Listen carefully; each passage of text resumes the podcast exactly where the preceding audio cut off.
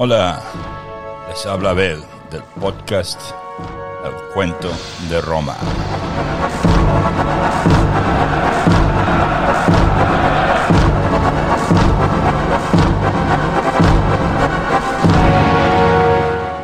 Episodio 603, el año que duró 445 días.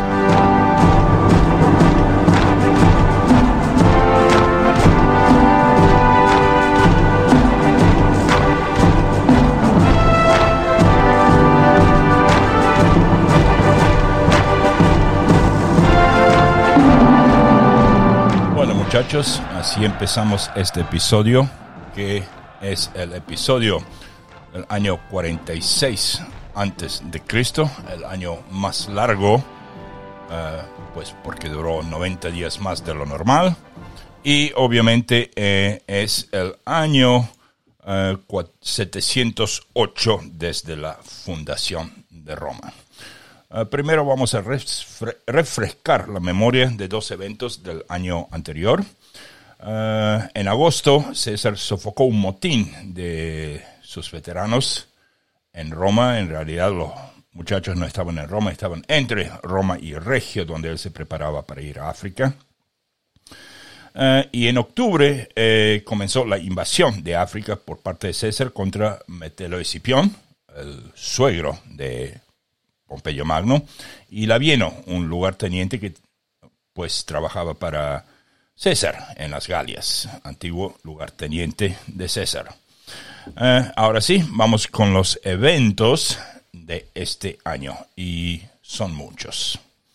El 4 de enero tenemos la batalla de Ruspina. César escapa por poco de la derrota de su antiguo eh, segundo al mando, Tito Labieno, en la batalla de Ruspina y casi un tercio del ejército de César muere.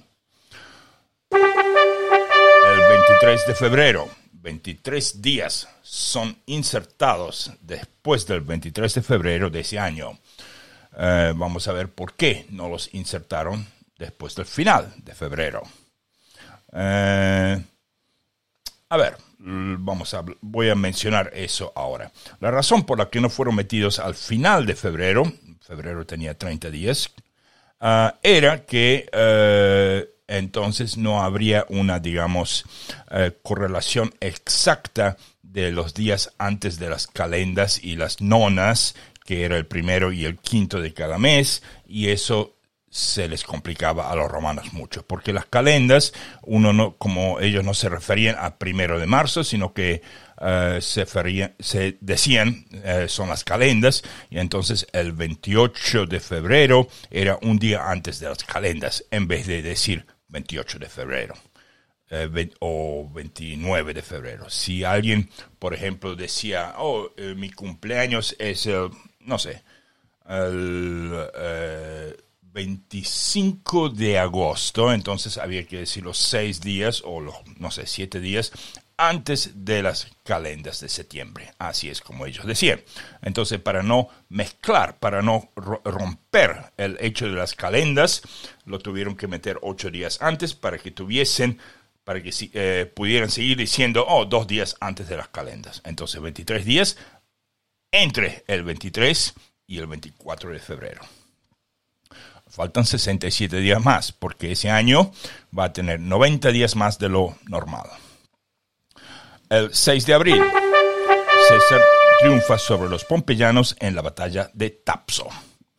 El 8 de abril, dos días más tarde, Juba, Juba el primero de Numidia, y un tal Marco Petrello llegan a Cirta, un- obviamente están huyendo.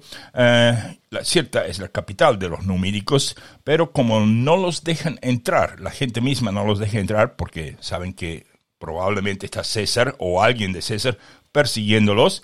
Entre ellos deciden que, bueno, ya no vale la pena vivir. Eh, Juba, el primero, no quiere ir eh, como un preso a un triunfo, a una marcha triunfal por Roma en cadenas. Y entonces entre los dos se ponen de acuerdo que van a hacer un duelo a la muerte. Ambos buscan el suicidio.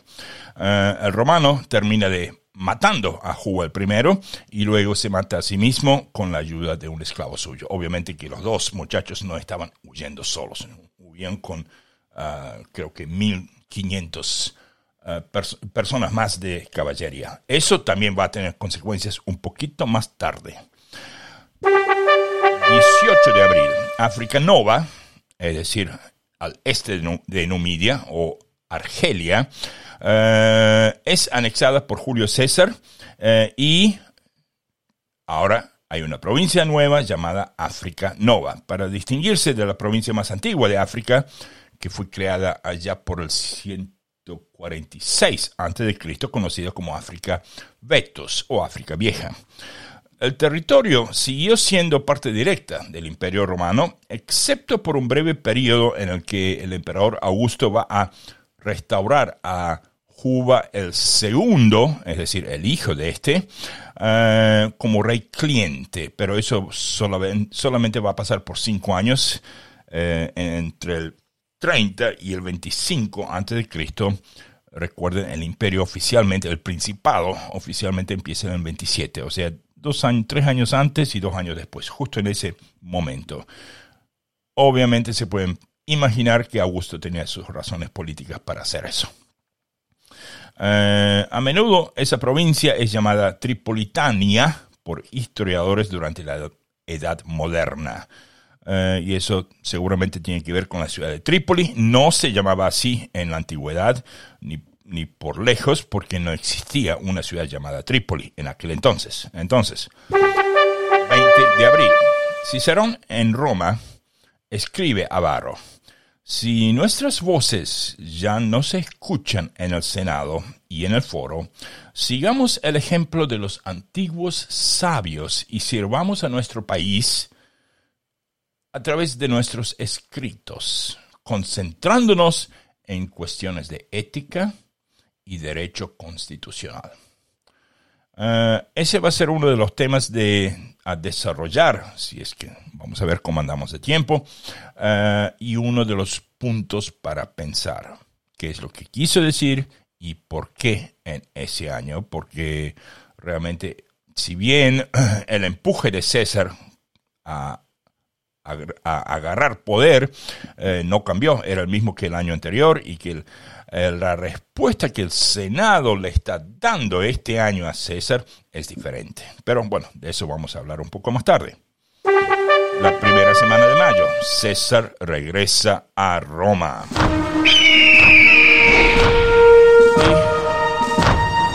el Senado le da 10 años de dictadura. 10 años. Eh, ¿Qué habrán estado pensando? Realmente no sé. Otro tema para pensar segunda semana de mayo. César descubre la función del dinero como medio de poder. Ah, no creo que lo descubrió, sino que realmente él, lo habrá descubierto hace mucho, pero eh, en ese momento se puso a actuar de acuerdo a ese poder que ese medio le daba. Por primera vez, un ciudadano romano, César, vivo, es inmortalizado en una moneda. Hasta ese entonces solo se representaban hechos históricos con fines propagandísticos. Las nuevas monedas son una expresión de culto a la personalidad en torno al dictador romano y otra, y, esa es otra de las eh, varias causas del fin de la República. A fines de mayo la antigua amante de César, la reina Cleopatra la séptima de Egipto, y su hijo de ella, Cesarión, se instalan en una de las propiedades del dictador en el Tíber. Eh, hay una fiesta para recibirla a ella. Eh, obviamente todo el mundo salió en Roma para ver cómo es que se veía esa reina de Egipto. bueno, vieron que no tenía ni cuernos ni alas, era una persona como los demás. Eh, Roma no, no trató bien a los egipcios cuando venían a Roma, pero está caminando por las calles y después yendo a su residencia, a una de las residencias de César, sobre el río Tíber.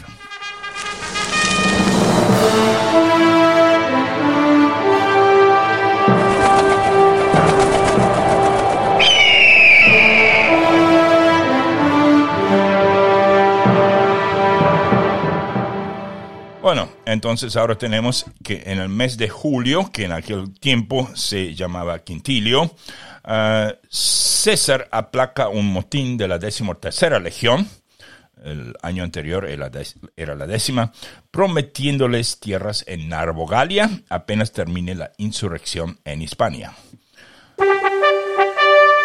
Agosto, César se dirige al Senado de Roma uh, y pide una reunión en el campo de Marte eh, con eh, los cuatro senadores, eh, digamos, más importantes y para pedirles el derecho de mantener no un triunfo, sino cuatro marchas triunfales en Roma.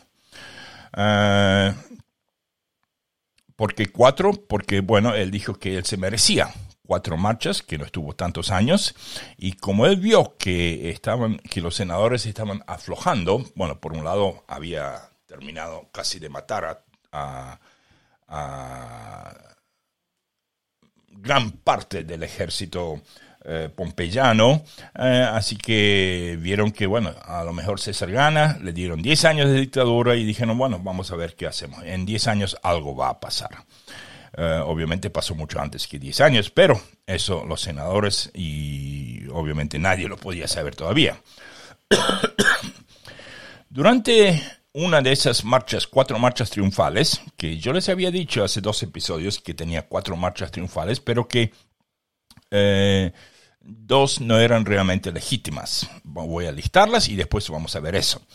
Eh, durante una de esas marchas, el cacique galo Vercingetorix será ahorcado públicamente, eh, pero hay diferentes versiones de ese evento. Vercingetorix obviamente está en nuestra lista de eh, obituarios, porque muere este año, así que de ahí, en ese momento vamos a hablar un poco más de eso. Eh, pero, eso sí, con eso termina el cautiverio de seis años del cacique galo. Eh, entonces, la primera marcha, César se la quiere dedicar a su victoria en las Galias. Yo a eso le doy un pulgar hacia arriba porque es una victoria legítima. Toda Francia actual ahora es parte de Roma. Eh, una marcha más para conmemorar la batalla del Nilo. Eh, eso es un poco discutible, debatible, porque él no incluyó a Egipto. Egipto sigue siendo Egipto no se convirtió en parte de, Roma o de la República Romana. Eh, es más, él les volvió a dar la isla de Chipre a los egipcios. Así que si vamos a eso, realmente no, no sé si se merecía esa marcha. La primera con las Galias, seguro. Esta, no sé. La tercera era para conmemorar la batalla de Sela y, bueno, para la destrucción de aquel rey, el hijo de Mitrídates. Eh, y eso eh, realmente, miren, es así. Uno para mantener una marcha triunfal, había varias condiciones para que el Senado se la diera. Primero, uno tenía que ganar territorio para Roma. Esa era la primera condición. La segunda condición era que después de esa victoria durante la cual uno tenía, eh, obtenía territorio nuevo, no recuperado, sino nuevo, eh, él tenía que ser proclamado imperator por sus tropas. O sea que si alguien ganaba un territorio por medio de lucha, pero sus soldados no lo proclamaban imperator, él no tenía el derecho de siquiera pedir un triunfo en el Senado de Roma. Y la razón por lo que la hacían en el campo de Marte era porque estaba fuera del pomerio romano. La tercera condición era que él tenía que pedirlo al Senado y el Senado se lo iba a dar a la, digamos, a los tribunos plebeyos, quienes iban a consultar con, digamos, la plebe, a ver si eso eh, valía. Y la cuarta condición, después de eso, era un voto dentro del Senado.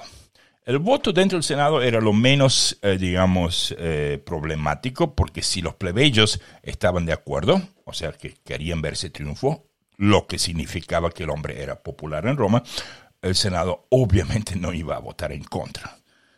Se dio una vez o dos, pero en general eso no era un problema. El problema era mm, pasar las dos primeras condiciones. Y una de las una de las formas de hacer que el ejército lo, proclame imperator, cuidado, aquí no están proclamando eh, a uno como emperador, aunque después, durante el tiempo del imperio, se va, esas dos cosas, esos dos conceptos se van a fundir. Pero proclamar al vencedor de, la, de una lucha como un imperator era simplemente como decir vencedor, o enorme, o gracias, o muy bien. No era, digamos, te estamos haciendo emperador. Todavía no. Entonces, él sí tuvo, eh, fue, proclamado, fue proclamado imperator después de ganar las Galias. Muy bien, perfecto. Pero en la batalla de Sela, muchos eh, testigos dijeron que las tropas nunca lo proclamaron como un imperator porque pasó en la batalla entera, digamos, la campaña entera duró cinco días. Entonces, y la última era sobre la victoria, la victoria sobre Juba. Eh, recuerden que esto, o sea, esto estamos hablando en agosto. Nosotros ahora después volvemos porque vamos a debatir la ficha anual. Eh, vamos a ir por el orden, nacimientos, ficha anual, carrera de gentes familiares y todo eso. Pero como esto es un preview de lo que va a pasar hoy, estamos hablando de agosto, ya la batalla de Tapsus, la batalla de eh, las, las dos batallas grandes de este año ya pasaron. Entonces, ¿con qué derecho él está pidiendo una marcha triunfal por la victoria sobre Juba, el primero, el rey de los Numinios? Bueno, eh, él tenía que hacer que fuese Juba porque uno no tenía el derecho de pedir un triunfo por vencer a otros romanos. Esa también era otra precondición, casi, casi que no estaba ni siquiera en la lista de condiciones, porque eso simplemente era una guerra civil. Ah, entonces, eso lo tuvo que hacer por el hecho de que no podía pedir un triunfo por haber vencido a Escipión, allá en África. Eh, y, eh, ¿saben qué? El Senado dijo, sí, a las cuatro. Eh, que sí, ni siquiera dijeron que lo iban a pensar o algo como unos 15 años atrás cuando él conquistó un pedazo de Hispania y fue proclamado imperator y el Senado dijo, vamos a pensarlo y demoraron eh, más de casi hasta el fin del año y él no podía entrar al pomerio a pedirlo a no ser que sacaba, se sacaba la, digamos, las ropas de general, porque ahí sí puede entrar al pomerio, pero ahí se convierte en un ciudadano normal y ya no podía, eh, digamos, pedirlo. Son technicalidades eh, que los senadores muchas veces usaban cuando las victorias venían de gente a ellos no les gustaba. Pero esta vez, así como le dieron los 10 años de dictadura, también le dieron los cuatro, las cuatro marchas triunfales sin ningún problema.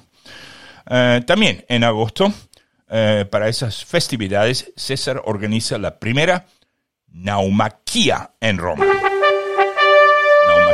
es, eh, eh, es un lugar donde se ofrece el espectáculo de luchas en barcos.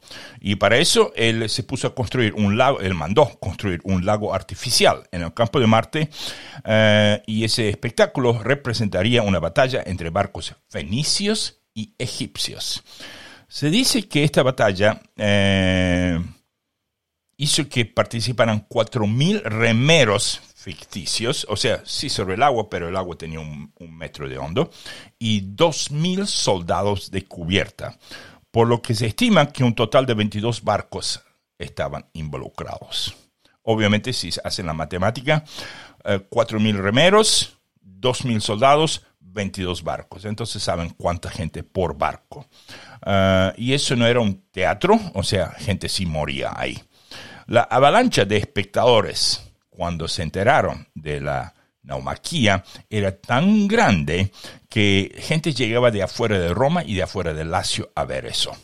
Eh, es más, era tan grande que ya no quedaban habitaciones eh, y tampoco se podía entrar a dormir en, digamos, en las calles en Roma porque por un lado era peligroso, no, hay, no había luz, Roma nunca tuvo iluminación excepto para Saturnalias y votos y algo así. Eh, y segundo, las calles apestaban en Roma. Entonces, gente dormía afuera en la campiña, o sea, en, en, las praderas, en las afueras de Roma, para mm, como por 20 días, para todos los días volver a entrar a Roma, ver los juegos, salir, dormir, volver a entrar, y así hacían. Pero era tanta la avalancha de gente por la novedad de ese evento. Entonces, seguimos. 26 de septiembre, Julio César dedica un templo a su mítica divinidad ancestral llamada Venus Genetrix, en cumplimiento de un voto que hizo durante la batalla de Farsalia. Obviamente eso lo vimos en nuestro episodio pasado. En octubre, César nombra heredero a su sobrino Octavio.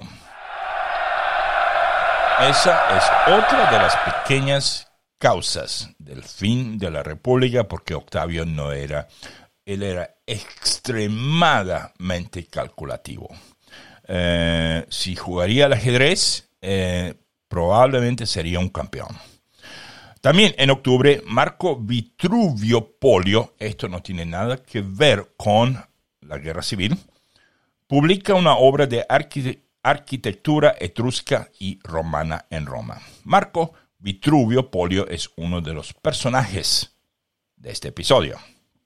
Después, seguimos. El 4 de noviembre, César se marcha a España para afrontar un nuevo brote de resistencia de los pompeyanos. También en noviembre, camino a España, César funda, manda fundar, no funda, manda fundar una ciudad francesa, la ciudad francesa de Arelate, no estoy pronunciando eso bien, no hablo francés, la cual en ese entonces llevará el nombre de Colonia Julia Paterna Arelate Sextanorum. Cinco nombres. Colonia, ok. Colonia Agripina, hay había muchas colonias. Colonia Julia, obviamente. Paterna, ya eso no es obvio. Arelate, de ahí sigue el nombre hoy y Sextanorum tampoco es obvio.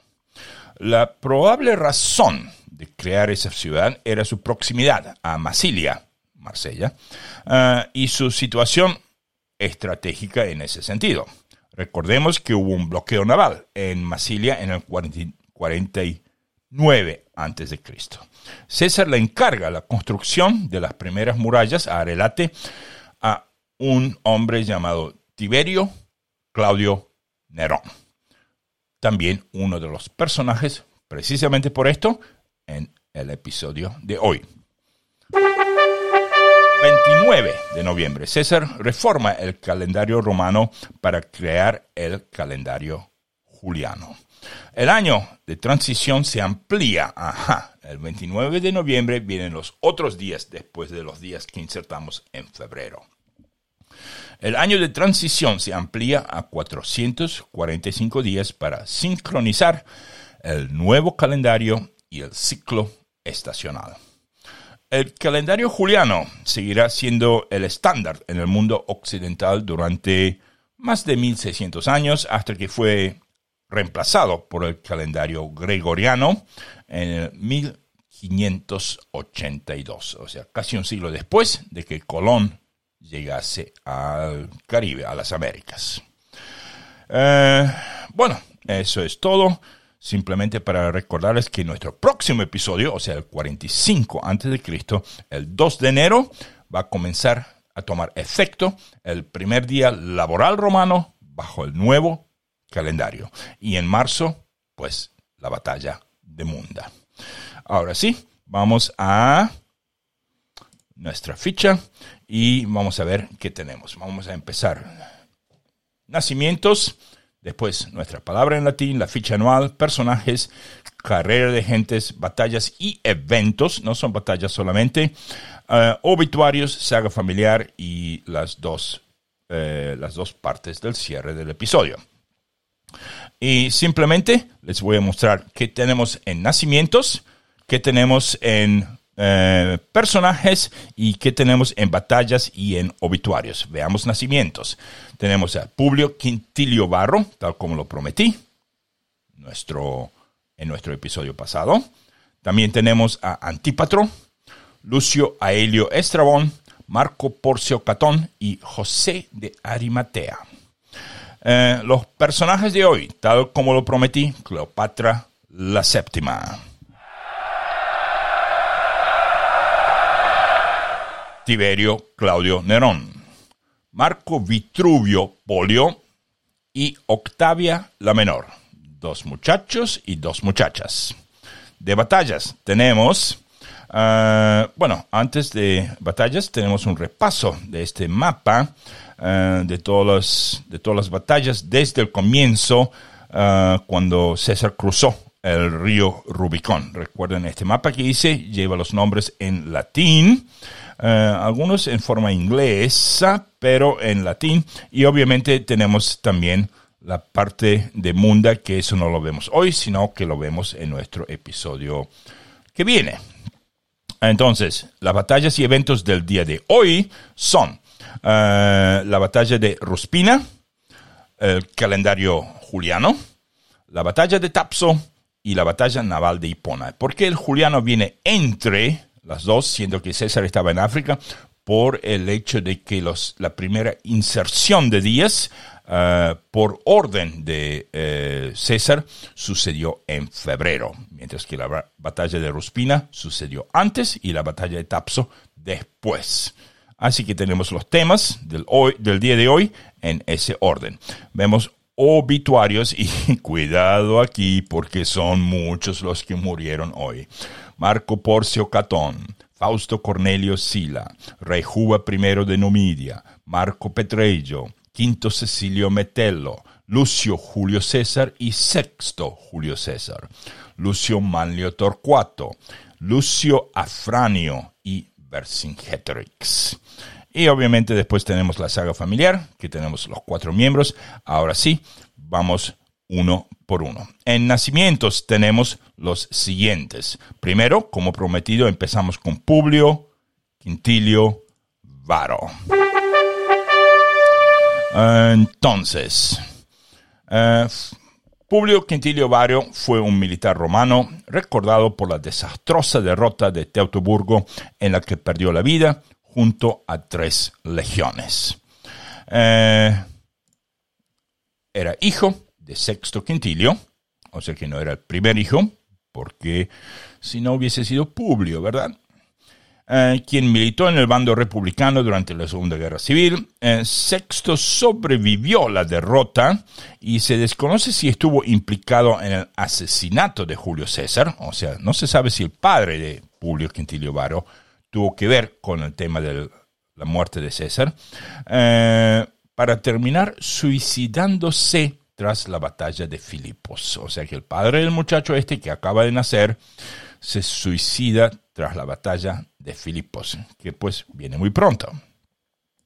Uh, entonces, seguimos. Ahora tenemos, Varo describe su ascenso al favor de César Augusto, del cual se mostró partidario muy pronto, reforzando sus lazos mediante su matrimonio con la hija de Agripa, llamada Vispania, que a su vez era nieta del emperador. Así consiguió la amistad del propio Augusto y de su suegro, Agripa, siendo Varo el encargado de leer el elogio fúnebre de este. O sea que este hombre, antes de, mucho antes de ir a Teutoburgo, va a leer el elogio fúnebre de Agripa. Fue elegido cónsul en el año 13 a.C. y junto con el futuro emperador Tiberio para ser nombrado después procónsul en África y legado propretor en Siria. En Judea sofocó eh, duramente el levantamiento judío tras la muerte de Herodes I el Grande, eh, consiguiendo una importante fortuna personal. Un historiador antiguo eh, hizo un resumen de su gobierno en Siria diciéndolo así en una oración. Llegó pobre a una provincia rica y salió rico dejando una provincia pobre. Bueno, obviamente la parte más famosa de este hombre en su derrota en Germania, y eh, eso vamos a oírlo mucho, mucho más tarde, esto es simplemente una introducción. La siguiente persona que nació este año es Antípatro morirá en el año 4 después de Cristo, es hijo de Herodes I el Grande y de su primera esposa Doris. Ahora, este Antípatro sí que tiene una historia bastante interesante, presten atención. Este Herodes I el Grande tenía dos esposas, Doris y después otra llamada Mariamna, o sea, una M-N-A al final. Mariamna la primera. Bueno, cuando Herodes se divorció de Doris y se casó con Mariamna la primera, expulsó a Antípatro de la corte para después volver a llamarlo eh, para contraponerlo a los hijos de Mariamna llamados Alejandro y Aristóbulo. ¿Ok? Antípatro consiguió despertar la sospecha de su padre sobre las actividades de sus hermanos y pues lo enviaron a Roma para que pida ayuda de Augusto. Herodes se reconcilió con Alejandro y Aristóbulo, pero Antípatro siguió intrigando hasta que consiguió que el rey los hiciera matar en el año 6 a.C., uh, declarando a Antípatro como el único heredero. ¿Ok? Todavía seguimos bien normal. Se matan entre sí, está bien normal. Entonces, Antípatro se confabuló con un tío suyo llamado Feroras contra la vida de su propio Herodes. O sea, seguimos con lo normal. Él lo declara el heredero y entonces, gracias a eso, él empieza a planear cómo matarlo para, bueno, para que la herencia llegue más temprano, ¿verdad? Entonces, la pero fue descubierto y mataron a ese Feroras. La muerte de Feroras y la denuncia de la viuda de Feroras de que había sido envenenado, ah, lo envenenaron, muy bien, descubrieron la conjura. Pero en aquel momento Antípatro estaba en Roma y él no sabía que eso había sucedido. Él totalmente eh, sin idea de lo que venía pasando en Judea. Eh, cuando regresó, fue detenido por Publio Quintilio Varo. Ahí está. Los dos que nacieron en ese mismo año. Uno arresta al otro. Así es. Es el mismo hombre que luego va a perder bien mal en el bosque de Teutoburgo. Eh, Varo era un gobernador romano de Siria en ese año y Antípatro fue condenado a muerte. Pero como condenas a muerte tenían que ser aprobadas por Augusto mismo, eh, y como Augusto quería evitar que esa condena se lleve a cabo, el Augusto recomendó que lo destierren, o sea, que lo envíen, que lo echen de Judea. Eh, sin embargo, en los días que estaba preso, antes de que lo echen, eh, alguien lo mató en la prisión y murió bueno, eso sucedió cinco días antes de morir Herodes mismo, en el 4 antes de Cristo. Ahora sí, vamos a la tercera persona, Lucio Aelio Estrabón. ¿Y por qué lo tenemos a él? Bueno, porque eh, será el futuro prefecto de la Guardia Imperial, tanto de Augusto como de Tiberio nació este año? Pues lo vemos. nació en la ciudad etrusca de Volsini, bien al norte de Roma. Eh, su padre se llamaba Marco Aelio Estrabón, él se llama Lucio, y la madre era Terentia. El hermano de esta Terentia eh, compartió el consulado con Augusto en el 23 a.C. O sea que el hermano de la mamá de este Lucio Aelio Estrabón eh, fue cónsul junto con Augusto en el 23, o sea, cuando el imperio tenía cuatro años. Recuerden que el emperador podía tomar el Senado, el asiento del Senado, cuando él quería, cuando se le cantaba, eh, y no había límite de cuántas veces. Creo que Augusto tomó la silla él, oficialmente eh, seis o siete veces en sus años de gobierno. Eh, bueno, Lucio Aelio Estrabón servirá como prefecto de la Guardia Pretoriana para emperadores Augusto y Tiberio.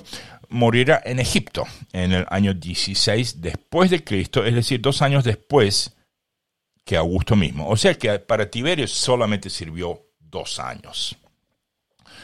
Ok, realmente, en realidad no sirvió. Escuchen esto. Murió ejecutado por Tiberio junto a sus tres hijos por sospechas creadas en los tiempos de Tiberio y aquel famoso eh, consejero llamado Sejano. Este Sejano es un verdadero hijo del dios Pluto. Eh, en fin, de él Vamos a ver mucho, mucho más en el futuro. Y con eso, vamos, nos queda uno más, y eso es, ah, no, dos más. Marco Porcio Catón y el evangelista José de Arimatea. Bueno, Marco Porcio Catón, eh, hijo de Catón el joven, ah, por un momento pensé que estaba hablando de hijo de Catón el joven y él ya no necesita introducción. Digo, este no nació en este año, no puede ser hijo de Catón el Joven, eh, por su primer matrimonio con una tal Atilia, fue un soldado romano y en sus primeros años pasó algún tiempo en política con su padre. Aunque nunca alcanzó la grandeza, fue admirado por amigos cercanos y familiares y también sirvió a su padre con la mayor lealtad y compartió sus ideales. Eh, Marco era conocido por ser un hombre de galantería y temperamento cálido. Era hermano de Porcia Catones, que se casó por primera vez con Marco, ah, con Marco Calpurnio Bíbulo, el super amigo de Julio César, ¿verdad? Eh, más tarde, ella se casó con su medio primo del lado materno, Marco Junio Bruto, el asesino de César. Entonces, Marco Porcio Catón luchó en la batalla de Tapso. Ah, ahí está porque está aquí. Y después de ser derrotado por las fuerzas de César, su padre Catón se suicida en el 46 a.C., o sea, este año. Eso lo tenemos al final de este episodio. Julio César perdonó al joven Catón y le permitió conservar la propiedad de su padre en Sicilia, así como su oficina, porque era el legado a Sicilia. Pero a pesar de ser perdonado por César y permitirle regresar a casa, Marco Catón se unió, Marco Porcio Catón se unió a su cuñado Bruto y a su aliado Gallo Casio Longino eh, a formar el grupo que van a asesinar a Julio César. Eh, después huyeron a Roma y se dirigieron a Grecia, eso después de la muerte de César, donde Marco Catón luchó en las dos batallas de Filipos. Murió en la, morirá en la segunda batalla de Filipos eh, y según Plutarco, mientras el ejército de los libertadores se desvanecía, Marcos se negó a retirarse y en su lugar cargó contra las filas enemigas, supuestamente sin casco y sin armadura, para, digamos, encontrar la muerte. Eh, entonces, el mismo año, nace el mismo año que el Catón se suicida después de la batalla de Tapsos. José de Arimatea nació en Ramla, Israel. Su festividad, su festividad en el santoral católico se celebra el 17 de marzo.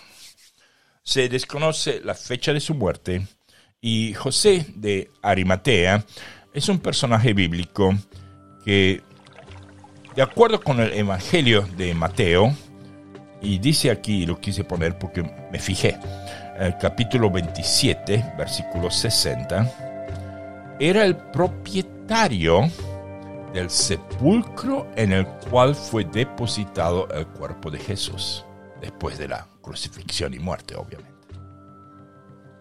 José de Arimatea. Era un hombre rico, según San Mateo, un hombre ilustre, según San Marcos, y una persona buena y honrada, según San Lucas. Obviamente, no veo la hora de llegar, vamos a ver mucho más de él en el futuro también. Entonces, con eso hemos cerrado nuestros, nuestro, nuestra sección de nacimientos y ahora sí, vamos a la palabra en latín. Y para eso, eh, ustedes probablemente se recuerdan que en nuestro episodio pasado yo les di una palabra de tres letras y les dije que iba a leer una oración eh, que incluía el nombre de Craso y que contenía esa palabra. A ver si averigüen qué significa. La palabra era vis, B-I-S, y eh, también les dije que era un adverbio. Bueno, vis tiene cuatro diferentes significados, un poquito eh, emparentados entre sí, pero el más importante sería poder.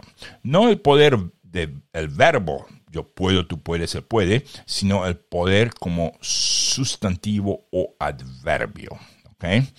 Eh, también puede significar eh, alguien o algo de fuerza o de dominio o energético, que en ese caso sería un adjetivo limpiamente, puramente adjetivo en latín. Eh, y entonces, eh, vamos a leer una frase de que contiene la palabra vis, pero van a ver que esa frase, bueno, la voy a leer. Crassus vis pecuniae multa fecit. En latín tendría que haber dicho fecit, porque la C era k, Quíquero, no Cicerón. Crassus vis pecuniae multa fecit. Obviamente Crassus es el nombre craso. Pecunia es dinero. Multa debe ser mucho. Y fecit eh, podría ser hacer.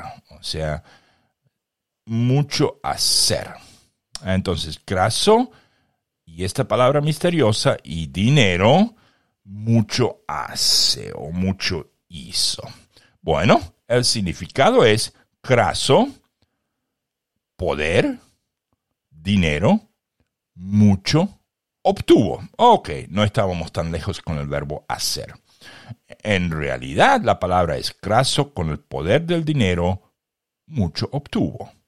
Pero pondríamos en paréntesis partes de eso porque la palabra, la oración en sí solo consta de cinco palabras. Craso, poder, dinero, mucho obtuvo. Craso, con el poder del dinero, mucho obtuvo.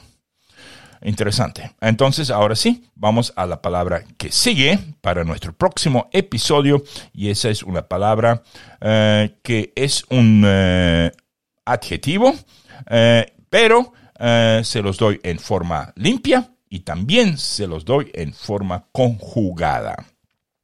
Pauqui y paucas. Pauqui es la forma original de ese adjetivo sin ningún tipo de conjugación, o sea, si no viene acompañada de eh, ningún género o, ningún caso ablativo, lo que sea. Eh, también les voy a leer una oración que tiene que ver con la batalla de Farsalia que vimos recientemente. Mientras tanto, pues piensen qué puede significar pauqui o paucas. Bueno, entonces ya tenemos esto, vamos a la escena y ya está la palabra en latín. Ahora sí, vamos a nuestra ficha anual. Y en nuestra ficha anual esta vez tenemos un par de datos interesantes. Ah, primero, eh, este año tuvo 445 días debido a los errores que se habían acumulado en el calendario prejuliano y por lo tanto fue apodado el año de confusión. Eh, eso significa que el 708, eh, digo, ab urbe condita 708, eh, termina el primero de enero del 45 antes de Cristo. Julio César organiza la primera, bueno, esto ya lo leímos. comienzan las invasiones partias en Siria. Marco Porcio, ok, a ver qué más tenemos. la batalla de Ruspina, la batalla de Tapso y la batalla naval de Hipona, que es Hipo, eh, Hiporregio. Eh, y aquí tengo que corregir, yo puse Hiporregio con una H minúscula, eso lo vamos a cambiar antes de subirlo a nuestro eh, sitio. y podemos ver que 23 días son insertados después, de, después del 23 de febrero y 67 días más son insertados entre noviembre y diciembre. Eh, no voy a leer los nombres de los censores y los tribunos plebeyos. Eh, tenemos también un lupercal este año y tenemos legados o procónsules. Pero la verdad es que mi fuente, o sea, un día les voy a mostrar el libro eh, de, un, de un hombre que trabajó 40 años en eso.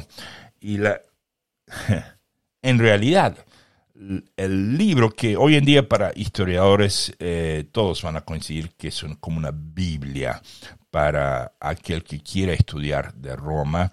Eh, mientras yo pongo cuatro, tres o cuatro, en realidad puse dos, eh, legados o procónsules, la lista entera consta de 50. En serio, 50 legados porque había diferentes partes de Italia, diferentes provincias, diferentes funciones, tribunos militares. El también tiene como 15, 16. A veces no tiene un pretor, de, pretor urbano de Roma misma, así que a veces, bueno, yo también lo dejo. Y obviamente aquí tenemos la cinta roja para cónsules y la cinta verde para dictadores. O sea que tenemos a Cayo Julio César y a Marco Emilio Lépido. Eh, por tercera vez es eh, cónsul será dos veces más, que es el 45 y el 44, y por dos veces más será dictador, también en esos mismos años. Lépido está empezando. Ven que tiene dos consulados, tres dictaduras, es, eh, será eh, pontífice máximo, la letra P, y tendrá una marcha triunfal. Este es su primer consulado y su primera dictadura. Bueno, eh, repito, no voy a leer todo eso. Eh, está la ficha, la pueden bajar, así que realmente no hace falta. Vamos a sacarnos un tema más de encima. Ahora sí, vamos a los personajes que tampoco son demasiados. Este año son cuatro, dos muchachas y dos muchachos. Y empezamos con Cleopatra la séptima. Entonces veamos dónde estamos. Personajes.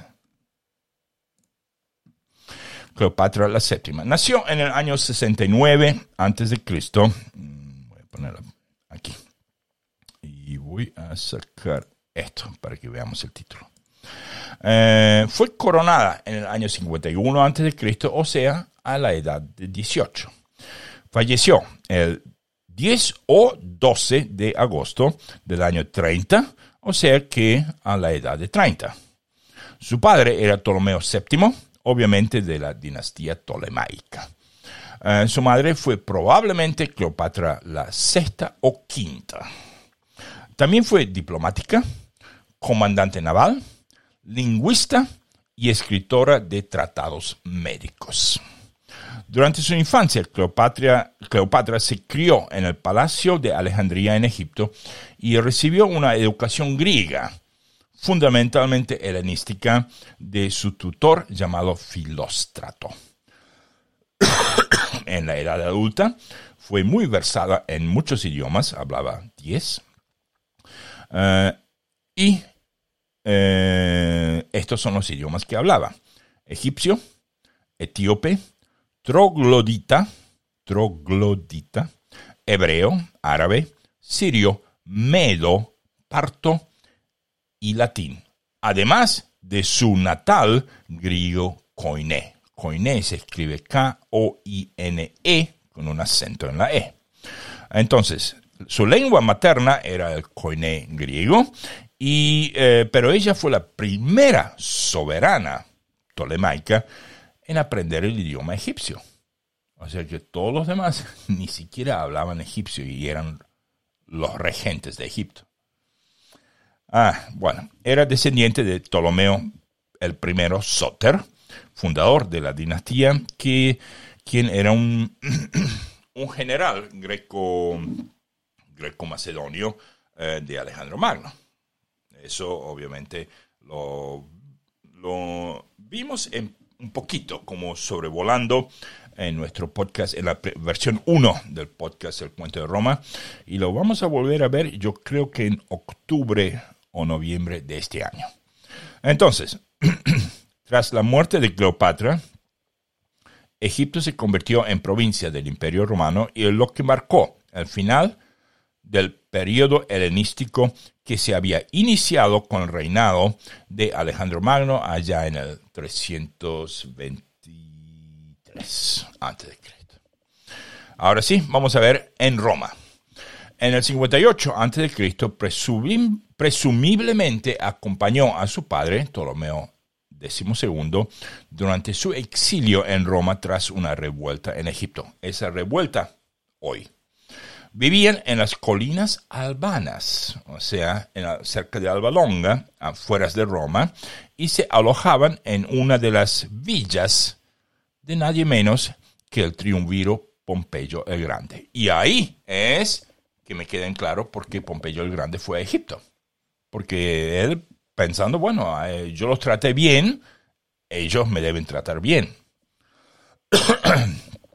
Cuando Ptolomeo el decimosegundo ordenó el asesinato de diplomáticos de Berenice Cuarta en Roma, eh, buscando ganar el favor de los romanos, los romanos se volvieron en contra de esa forma de actuar. O sea que el padre, Ptolomeo XII, hizo algo parecido con lo que hicieron con Pompeyo Magno.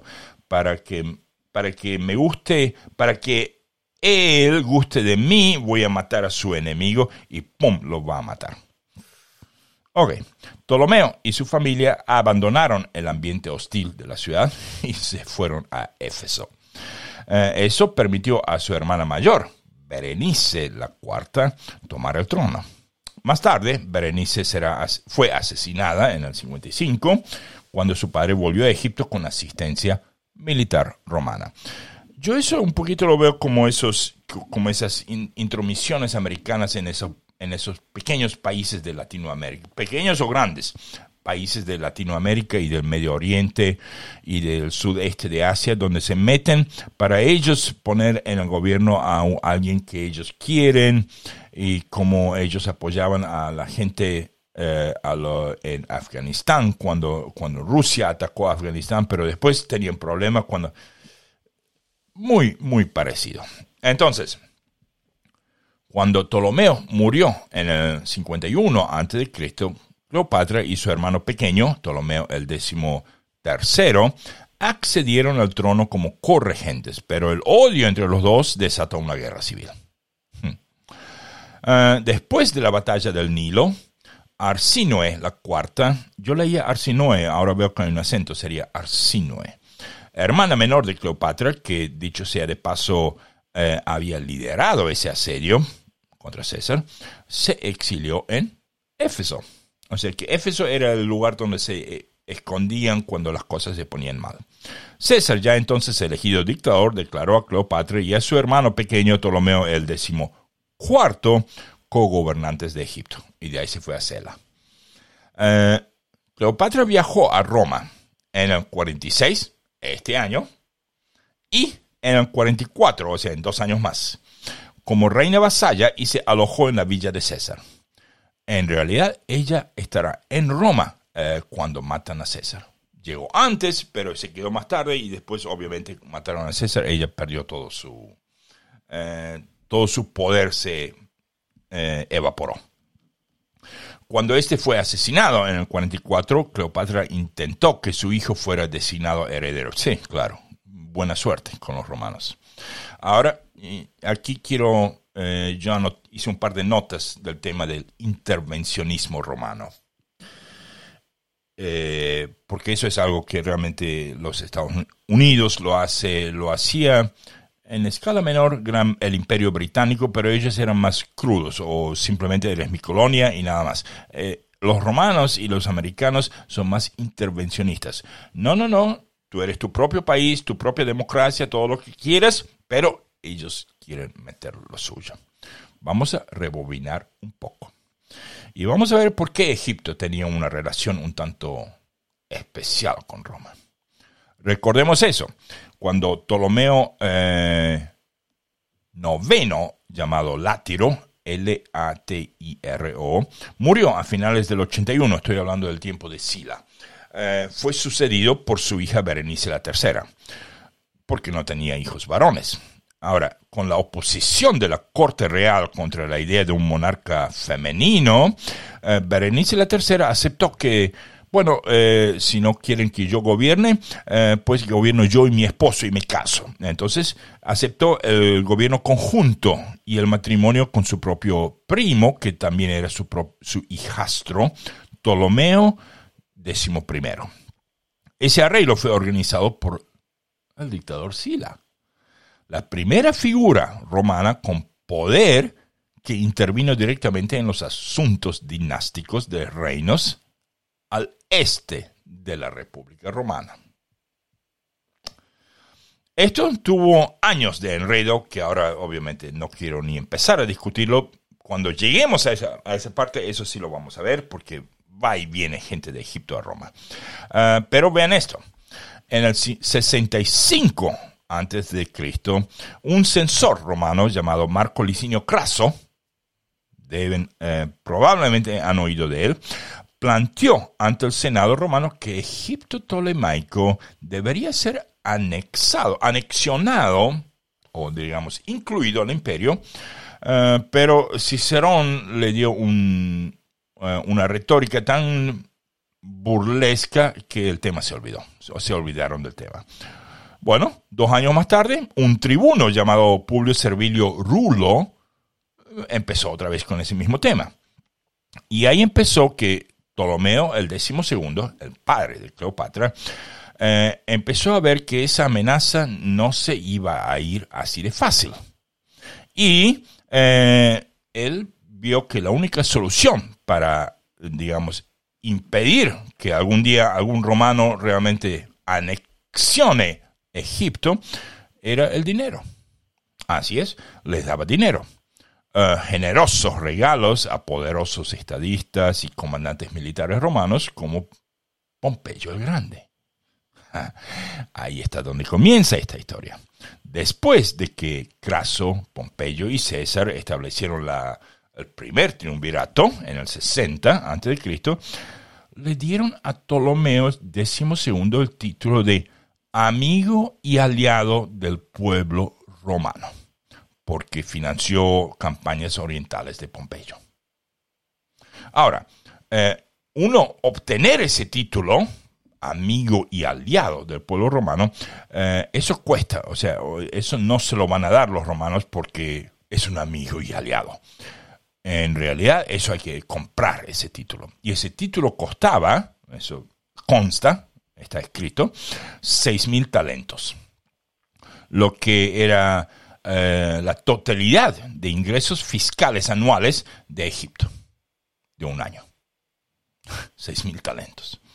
Eh, este comportamiento despilfarrador de Ptolomeo el XII lo llevó a la bancarrota y se vio obligado a empezar a prestar dinero de un banquero romano llamado Cayo Rabirio Póstumo. Algún día él va a ser personaje, pero no hoy. Y obviamente con el aumento de intereses para esos préstamos, eh, eso fue enfureciendo al pueblo egipcio y provocó, y provocó huelgas de agricultores. Obviamente Egipto, un país basado en la agricultura, no, no había turismo, eh, el país se fue al sur.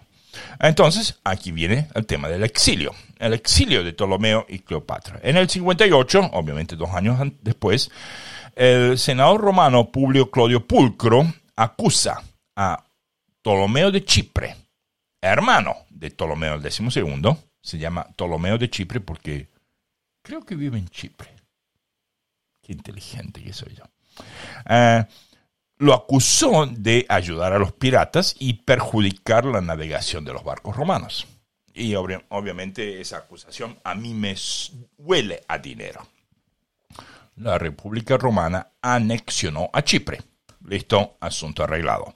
Expulsaron a Ptolomeo de Chipre, ya no será llamado Ptolomeo de Chipre, eh, y mm, lo exilian, le dicen que lo van a exiliar a una isla llamada Pafos. Y él no quiere llamarse Ptolomeo de Pafos, él quiere llamarse Ptolomeo de Chipre, así que el hombre se suicida eh, porque no quiere ser sacerdote de Apolo en Pafos.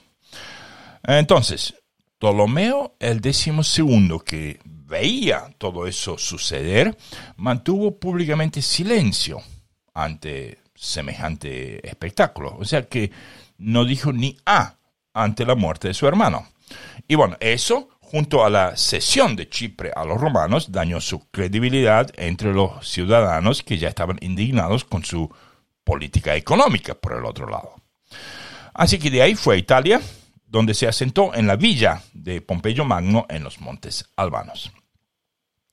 Después, cuando regresan a Egipto, Ptolomeo instaló el ejército de Aulo Gabinio, oh, el ejército que rodeó a César, claro, para que hostiguen a la población en las calles de Alejandría. Así es como vuelve a Egipto a hostigar a la gente en, en las calles. También nombró a su antiguo financiero romano, ese Rabirio Póstumo, como su responsable de finanzas, para que de esa forma al menos el banquero recupere un poco de su dinero. Bueno, ahí está. Eh, entonces, ahora, eh, veamos qué más tenemos. Ahora vamos a Tiberio Claudio Nerón. Tiberio Claudio Nerón fue un miembro de la gens Claudia era descendiente directo del cónsul Tiberio, Claudio Nerón, hijo del censor Apio Claudio el Censor. Su padre, también llamado Tiberio Claudio Nerón, sirvió bajo Pompeyo Magno contra los piratas que amenazaban el Mediterráneo. De eso, si se acuerdan, o sea, si, si hubiese sido cronológicamente, obviamente nos acordaríamos de eso. Fue padre del emperador Tiberio y de Druso el Mayor. Fue abuelo de Julio César Germánico, Druso el Joven, Livila y del emperador Claudio. Fue bisabuelo de Calígula, de Tiberio, gemelo, y tatarabuelo de Nerón. Nuestro episodio 401 del año 202 a.C., en los tiempos de la batalla de Sama, lleva ese mismo nombre, porque un antepasado de este Tiberio Claudio Nerón se llama Tiberio Claudio Nerón. Más de él no les vamos a decir, pero va a ser muy influyente. Por eso es un personaje este año. Y ahora sí, vamos al personaje eh, no relacionado con la guerra civil, que es Marco Vitruvio Polio. Me encanta esa historia. Eh, esto es un personaje que no nació ni murió este año. Nació alrededor del año 80 a.C. y murió en el, perdón, murió en el año 15 a.C. Octavia, la menor, o sea, hermana mayor de Octavio, se llama la menor, pero es la hermana mayor, un año mayor, fue su mecenas. Pero se sabía que eso era por órdenes directas del emperador para permitirle a Vitruvio mantener libertad financiera mientras él escribía sus obras. Vitruvio fue un arquitecto, un escritor, ingeniero y tratadista romano. Eh, fue arquitecto de Julio César durante su juventud y al retirarse del servicio entró en la arquitectura civil.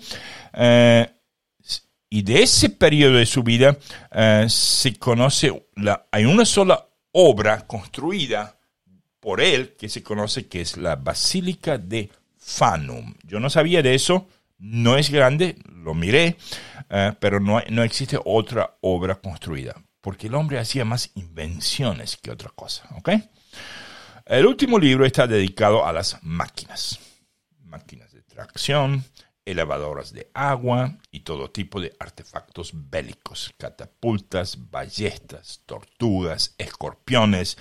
Eh, Vitruvio descubrió la, muy bien la rueda hidráulica. La rueda de Vitruvio era vertical y el agua la empujaba por, por abajo. Unos engranajes tenían la finalidad de cambiar la dirección del giro y aumentar la velocidad de las muelas. Se calcula que con la energía producida por una de esas ruedas se podían moler 150 kilos de trigo por hora, mientras que dos esclavos solo molían 7 kilos. Entonces, claro, así sí uno le puede dar, digamos, granos a todos los pobres en Roma. Una máquina que Mientras dos esclavos hacen 7 kilos por hora, esta máquina hace 150 kilos por hora. Vitruvio diseñó máquinas de desagüe, instrumentos de topografía y de calefacción. Ok.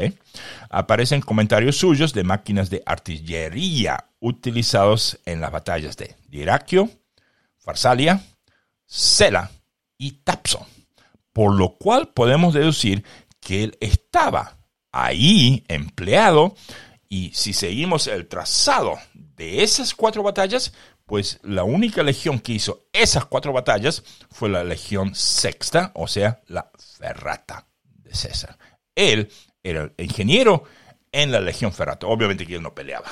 Él estaba en las tiendas, él estaba, él tenía su propio pequeño paraíso dentro del campo militar. Él probablemente nunca estaba en peligro, eh, pero como acompañó esas cuatro batallas, la única ruta que hizo esas cuatro batallas fue la Legión Ferrata, o sea, la sexta.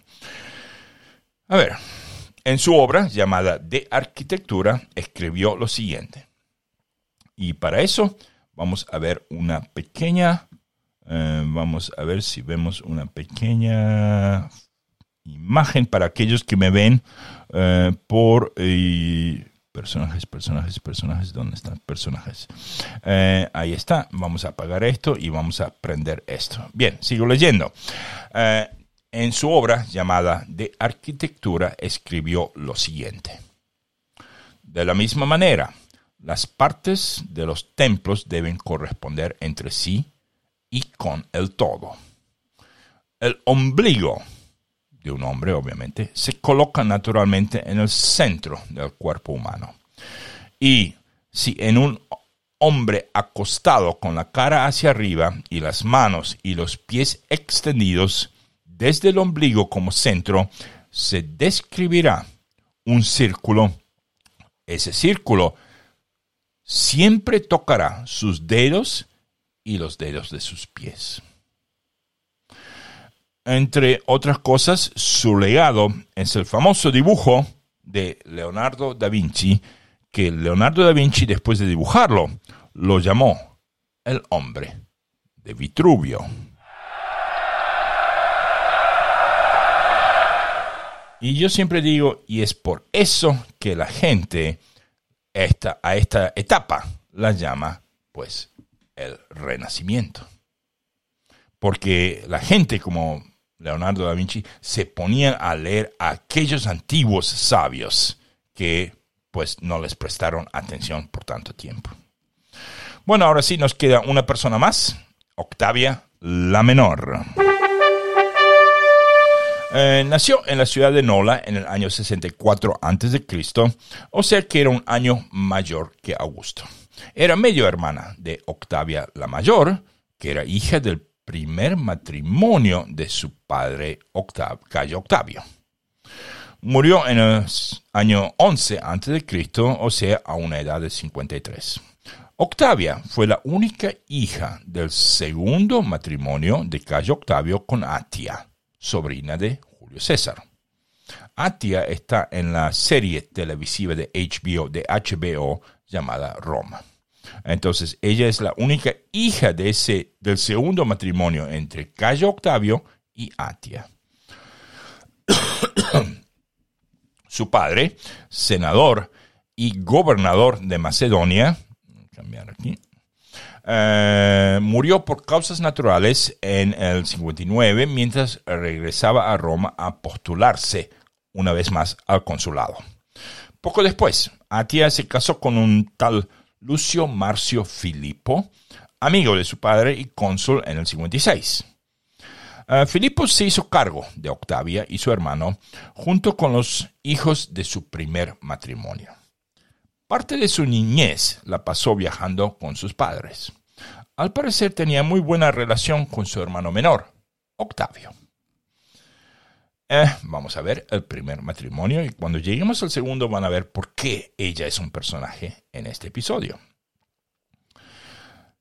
Primer matrimonio. En el 54 a.C., su padrastro, Lucio Marcio Filippo, había concertado su matrimonio con un tal Cayo Claudio Marcelo, miembro de la distinguida familia de los Claudios y descendiente directo de Marco Claudio Marcelo, general de las guerras púnicas. Tras la muerte de Julia, hija de Julio César, César propuso al viudo Pompeyo un nuevo matrimonio con la joven Octavia, aunque Pompeyo declinó ese ofrecimiento. No, gracias. Octavia y Marcelo tuvieron tres hijos. Marco Claudio Marcelo, Claudia Marcela la, mayor y Claudia Marcela la menor, que será la abuela de la emperatriz Mesalina. Vamos al segundo matrimonio. Por un decreto senatorial, Octavia se casó con Marco Antonio. Ahí está la cosa. Se casó con Marco Antonio en octubre del 40 a.C. O sea, uh, estamos en el 46, en el 40 a.C. dentro de seis años. Se casará en, dentro de seis años. Quien también había quedado recientemente viudo de su tercera esposa, Fulvia, que la vimos en nuestro episodio pasado. El matrimonio había sido aprobado por razones políticas, para cimentar la débil alianza entre su hermano Octavio y Marco Antonio en el segundo triunvirato. A pesar de esto, Octavia fue una esposa leal y fiel. Entre los años 40 y 36, vivió con su marido en una mansión en Atenas, junto con sus tres hijos y los dos hijos que tuvo con Antonio, Antonia la mayor y Antonia la menor. En el año 36 a.C. fue abandonada por Marco Antonio por su amante, la reina Cleopatra VII, con la que ya tenía tres hijos. O sea, Marco Antonio ya tenía tres hijos con Cleopatra. Y a finales de ese año, Octavia regresó a Roma con sus cinco hijos y los niños de Antonio. Finalmente, en el 32 a.C., Marco Antonio se divorcia de Octavia. Por fin. Hecho que desencadenó la, la ruptura definitiva del triunvirato y el comienzo de la Cuarta Guerra Civil Romana. Un año después, o sea, el 31, Marco Antonio y Cleopatra son, serán derrotados por la flota de Octavio en las cercanías de Actium en Grecia. Y bueno, siendo inminente la entrada de Octavio a Alejandría, agosto del año 30, eh, Marco Antonio y Cleopatra se suicidan. Octavia se hizo cargo de los tres hijos que Marco Antonio había tenido con Cleopatra. Los mellizos, Cleopatra Selene y Alejandro Helios, y Ptolomeo Filadelfo. O sea, dos chicos y una chica. Pero los primeros dos, un chico y una chica, son eh, gemelos, mellizos. Los niños varones pronto desaparecieron en circunstancias misteriosas. ¿Por qué no me sorprende eso? Alejandro Helios y Ptolomeo Filadelfo murieron en Roma a los pocos años de su llegada a la capital. ¿Y qué pasó con la niña? A ver, la hermana melliza, Cleopatra Selene, recibió una educación romana y se convirtió en reina de Mauretania tras casarse con el rey Juba II, hijo del rey Juba, el primero que vamos a ver en las batallas de hoy. Últimos años. En el 25 a.C., su hijo Marcelo fue adoptado por su hermano Octavio. Eh, o sea que iba a ser el próximo emperador, emperador Marcelo. Pero dos años más tarde, Marcelo murió de una enfermedad. Octavia nunca se recuperó de la pérdida de su hijo y se retiró de la vida pública. Conociendo eso, Virgilio había escrito unos versos en su libro sexto de la Eneida en recuerdo de Marcelo, algo que la emocionó profundamente y hasta le dio, la hizo perder conciencia, o sea, eh, se desmayó una vez durante una lectura. Eso lo vimos en nuestro episodio, en, nuestros primeros episodios. Pero eh, un mes más tarde, y como agradecimiento, Octavia ordenó que Virgilio fuese gratificado con 10.000 sestercios. Su hermano, el emperador, le rindió los más altos honores fúnebres con la construcción del llamado pórtico de Octavia y su deificación, aunque rechazó algunos de los demás honores decretados por el Senado. Obviamente los senadores estaban muy preparados para darle más y más honores. Un poquito más, otro honor más. A ver, ¿qué más tenemos? No, él no quería eso. Bueno, entonces esa es la vida y como ven, se entrelaza con Marco Antonio, con eh, mucha otra gente. Estamos empezando a tejer esa tela de araña. Bueno, seguimos ahora. Ya creo que tenemos todo esto. Ya tenemos los personajes. Y ahora vemos la ficha de este año. Y como ya sabemos la ficha anual, que son eh, un Julio como cónsul y un Julio como dictador y un Emilio. Entonces son dos puntos para los Julios, dos puntos para los Emilios. Vamos a ver. Así es. Los Emilios ahora siguen estando en cuarto lugar, pero con dos puntitos más, un total de 62. Y los Julios eh, también siguen en décimo tercer lugar con 32 puntos en total y existen en total 129 apellidos, o sea, gentes romanas que o fueron cónsules o dictadores o tribunos o decemviros. Todavía no llegamos a emperadores. Tampoco incluyo eh, todos los otros cargos, pretores y eso, si no, si no me voy a volver loco. Eh, entonces, eso también ya está. Y ahora vamos a batallas y eventos. Y batallas y eventos, primero la batalla de Ruspina. Eh, bueno, y la batalla de Ruspina, eh, simplemente para contarles, viene en tres partes, porque no fue realmente una batalla, sino que fueron un montón de encuentros, idas y venidas. No fue una victoria, digamos, superlativa. De la, César no lo ganó, pero yo diría que fue una, una victoria muy difícil para los pompeyanos. Vamos a ver. Entonces, eh, un segundito, voy a poner música de guerra por un minuto, descansar la garganta y seguimos.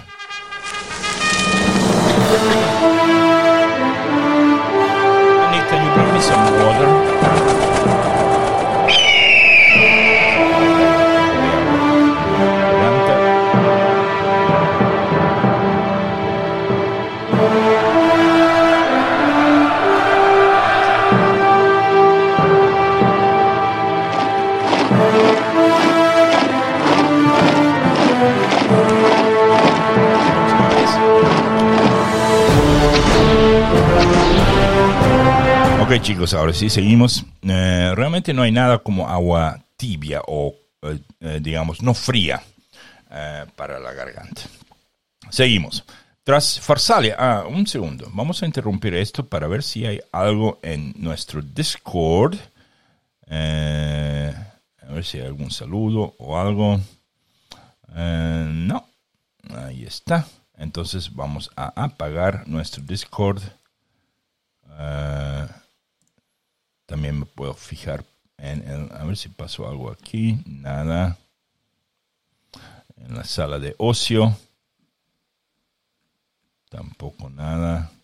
Hay un par de listas largas. Bueno, ya está. cerramos Discord y seguimos con nuestro eh, con nuestras batallas. Entonces, la batalla de Ruspina. Tras Farsalia, una buena cantidad de tropas pompeyanas eh, y una buena cantidad de figuras mm, muy importantes de esa sección, como Catón el Joven, Quinto Cecilio Metelo Escipión, y el antiguo legado y principal de César, o sea, eh, Tito Labieno, se replegaron a África. Eh, para reorganizarse y plantar cara de nuevo al dictador. La batalla de Ruspina fue un combate que enfrentó al líder popular eh, con uno de los líderes optimates, Tito Labieno, eh, y, eh, en la, y eso fue en la localidad de Ruspina, que se encuentra donde hoy es la capital de Túnez. Empezó más o menos así. Pero antes de empezar, para que sepan, esto es una victoria pírrica para Labieno. en el 46, las legiones cesarianas estaban hartos de guerra civil e impagos. Se amotinaron y César las eh, lanzó una proclama anunciando su licenciamiento, pero dejando bien en claro que no tendrían botín. Con ello logró que los amotinados volvieran a la obediencia Uh, inmediatamente llevó ese ejército a Sicilia, seis legiones, 20.000 legionarios, más sus auxiliares, uh, incluyendo varios miles de arqueros y honderos. Uh, habiendo sido dispersado por una tormenta, y todo eso lo vimos en nuestro episodio pasado, como César se cayó y todo eso, pero para fortuna de él, los el otro lado donde él había bajado tampoco tenía demasiados soldados. Ahí eran aproximadamente 8.000. Bueno, tras una serie de peripecias mm, y necesitando alimento para sus hombres, salió en busca de trigo con una fuerza de 30 cohortes, es decir, unos 10.000 hombres. Eh, y aquí empieza fase 1. Súbitamente, a unos 5 kilómetros del campamento, los exploradores de César, situados en puntos elegidos, le avisan a que se aproxima una gran fuerza de infantería hacia ellos. Eran las tropas pompeyanas al mando de Labieno, 30.000 jinetes e infantes númidas. Bueno, consciente de su inferioridad, César ordenó a su caballería y a los pocos arqueros que tenía que salieran del campamento y lo siguieran de corta distancia para apoyar a su infantería. Un segundo contingente de caballería quedó en el campamento por ahora. Mientras César estaba formando a sus hombres, que dada la, eh, o sea, que estaban haciendo una fuerza expedicionaria, iban formados con la caballería en alas.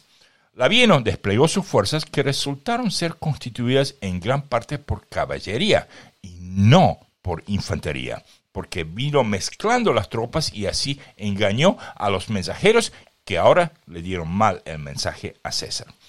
Eh, eso fue en realidad una muy hábil celada tendida por eh, Labieno, algo que él aprendió de César en el tiempo de las Galias. Y bueno, seguía.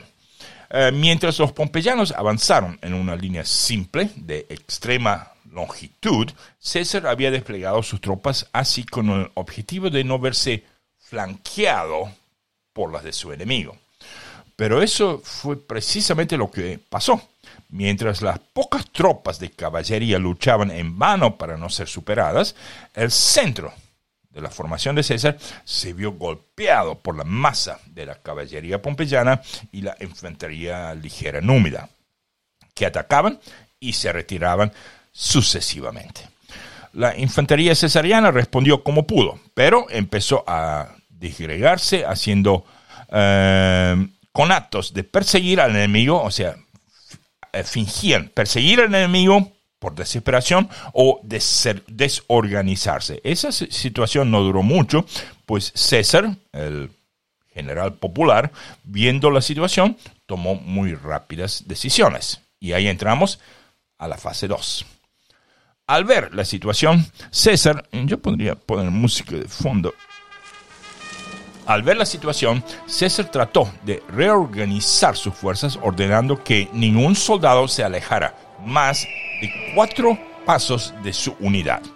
pero la superioridad numérica del enemigo, la escasez de la caballería cesariana y la inexperiencia de buena parte de sus soldados, más los heridos y caballos perdidos, hicieron que la formación de César empezaba a colapsarse. En ese momento César ordenó a sus tropas que adoptaran una formación defensiva llamada Orbis. Cuidado, Orbis obviamente significa orbe o pelota o círculo. Era básicamente una formación en círculo que tenía como misión la de no ofrecer un flanco. O sea, un círculo no tiene flanco. Pero se encontró rodeado por todos lados por esas tropas mucho más numerosas y móviles del Avieno. Era un lejano eco de la batalla de Canas. Algunos de sus más recientes reclutas comenzaron a fallar y ante eso César tomó una decisión que siglos después fue alabada por Napoleón. Ordenó extender la línea de batalla en orden cerrado tan lejos como fuese posible. O sea, inflar el, el balón. Esa maniobra fue eh, siempre fue desaconsejada por tácticos romanos eh, porque llevaba muy demasiado tiempo llevarla a cabo, porque mientras se están peleando, el general les pide que se expandan lo más lejos posible uno del otro. Ahora, ¿por qué uno hace eso? Veamos. En cada corte, eh, que cada corte diera un paso para atrás y después dos pasos para adelante y mantener la forma circular para seguir no dándole un flanco, era la parte difícil. Pero como estos eran veteranos, en su gran mayoría, ellos lo consiguieron con extrema rapidez.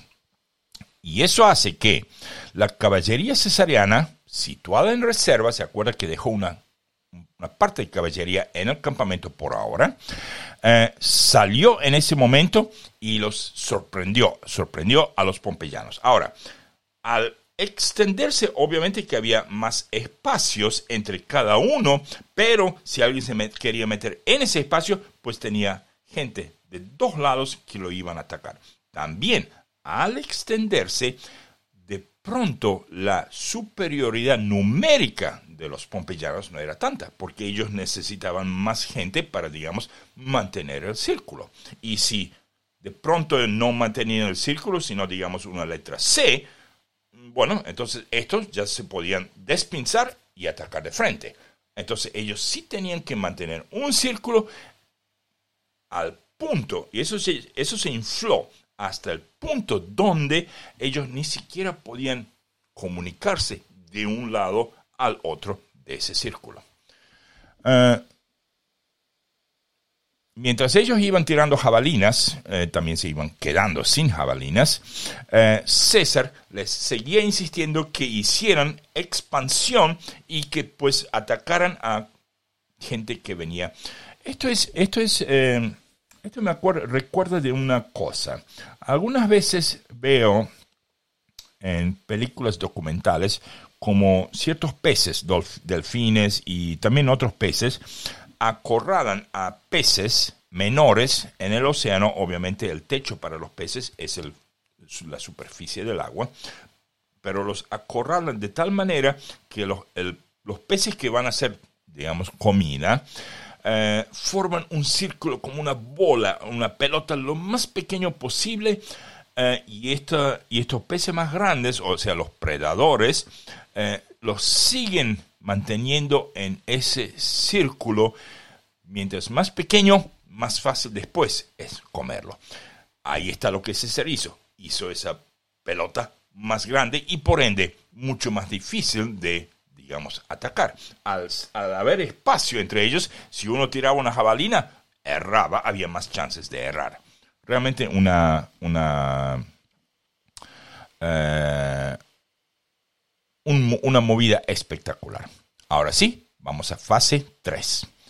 Eh, entonces, eh, cuando vieron eso y cuando la caballería del de César salió a sorprenderlos, se separaron. Y entonces César ordenó una organizada retirada. Y bueno, mientras volvían a su base, los pompeyanos se vieron reforzados por la inesperada llegada de una fuerza de 1.600 jinetes y un gran número de infantes al mando de Marco Petrello y Neo Pisón, que hizo que los atacaran de nuevo, con renovadas fuerzas, rodeando otra vez a los cesarianos por un semicírculo. Pero ahora, desde más lejos, a fines de que César no volviera a repetir esa maniobra y lanzando sobre sus tropas una lluvia de, digamos, armas arrojadizas, los que aún tenían jabalinas. Al ver la resistencia cesariana, atacaron esporádicamente en algunos puntos. El mismo Labieno y su lugarteniente fueron heridos. Bueno, las tropas de César se pararon y ante la avalancha quizás formaron una testudo o tortuga, ya eso no se sabe, para volver a su campamento. La consecuencia, César logró, mediante una serie de bien elegidas decisiones tácticas, no perderlo todo. Esto pudo haber sido una masacre. Ahora sí, vamos al calendario juliano. En realidad, el calendario juliano fue una gran modificación o reforma del calendario romano. Será el calendario predominante en el mundo romano y posteriormente en la mayor parte de Europa y en los asentamientos europeos de América y otros lugares, hasta que será sustituido progresivamente por el calendario gregoriano, promulgado en el 1582 por el Papa Gregorio tercero. Y aquí una pequeña comparación. ¿Qué tan eficaz era el calendario juliano con el gregoriano? Sabemos que el juliano era mucho, mucho más eh, exacto que el pre-juliano, porque el pre-juliano era un desastre. Pero vean esto. El calendario juliano perdía un año, un, perdón, un día con respecto al, digamos, al año trópico, el año trópico es el, perfecto con los minutos y todo eso, cada 128 años, aproximadamente cada 128 años, perdía un día. Entonces había que crear eso de, eh, están los años bisiestos, pero también están que el año, cada 100 años, el año bisiesto, que tendría que ser bisiesto, no lo es por ese día pero no son 100, son 128. Entonces también cada 400 años sí lo es. El calendario gregoriano pierde un día cada 3.324 años. O sea, de 128 años a 3.324 años. Obviamente que el gregoriano es mucho mejor, pero veamos más ahora. Un hombre llamado Sosígenes S-O-S-I, Sosígenes de Alejandría, eh, tenía conocimiento de la fallida reforma de Cánope del calendario egipcio, ocurrida dos siglos atrás, y colaboró con Julio César para adoptar esa vieja reforma al calendario romano y, y bueno, para implantarla como un nuevo calendario. Esta adaptación fechada, fechaba las estaciones y sus fiestas romanas eh, correspondientes concordando con el momento astronómico en el que sucedían. Entonces, el desarrollo del calendario juliano. En el año 153 antes de Cristo, se tomó como inicio del año el primero de enero. Ah, o sea que ya van más de 100 años que primero de enero es comienzo del año, en lugar del tradicional 1 de marzo. Para poder planear las campañas del año con el tiempo debido a las guerras celtibéricas que se estaban desarrollando en la península ibérica y los problemas que estaba causando la conquista y el asedio de Numancia. O sea que para poder salir los soldados más temprano durante el año, pues dijeron, no, no, no, empezar en marzo y entonces los soldados van a salir en mayo. No, empecemos a contar el año de enero, así los soldados van para Numancia en marzo, o no sé, febrero, lo que sea. César mantiene ese principio de año e implanta el nuevo calendario que consta de, bueno, como lo sabemos, 365 días divididos en 12 meses, excepto los años bisiestos que tienen 366 días y añaden un día adicional al mes de febrero. Bueno, el calendario juliano cuenta como bisiestos uno de cada cuatro años, incluso los años seculares. Seculares significa incluso los cada los años de siglo, o sea, el 1900, el 2000. Y ahí está la pérdida de ese día, ¿no? El calendario juliano cuenta... Ah, no, eso acabo de leerlo. Con ese calendario se comete un error de tres días cada 400 años. Y además renombró el mes de Quintilis a Julio, en su propio honor. la manera de contar los días siguió la tradición romana hasta que los visigodos introdujeron la costumbre de numerar los días, que no sería oficial hasta que no lo adoptó Magno. O sea, durante el Imperio Romano, gente no va a empezar a decir el 7 de marzo o el 22 de agosto. No. Obstante, hasta bien entrada la Edad Moderna, la manera de referirse a un día concreto era aludiendo al santo que se conmemoraba ese día. Así, por ejemplo, era muy común encontrar expresiones como, oh, nosotros llegamos el día de San Froilán. Bueno, entonces vamos a ver origen de julio y agosto. En el año 44 a.C., o sea, dentro de dos años, por iniciativa de Marco Antonio y para honrar la memoria de Julio César, el mes de Quintilis, que entonces duraba 30 días, fue renombrado Julius denominación de la que deriva la forma castellana Julio. En el año 23 a.C., por iniciativa del Senado romano y en honor a Octavio Augusto, el mes de Sextilis, que entonces duraba 30 días, fue renombrado como Augustus, de donde se desprende la forma castellana de agosto. Se agregó a ese día, a ese mes un día, ahora tenía 31. Este día adicional fue sustraído de febrero, que desde entonces pasó a tener 29 días a quedarse con tan solo 28. Cuando a Tiberio, al siguiente emperador, se le preguntó si él quería que septiembre fuese llamado como su nombre, Tiberio, eh, Tiberio pensó un poco y dijo, y bueno, ¿qué hacemos cuando se acaban los meses y sigue habiendo emperadores? Y entonces dijo, no, no hagamos eso, simplemente aquellos dos y lo dejamos ahí. Vamos ahora al tema de la implantación de la semana.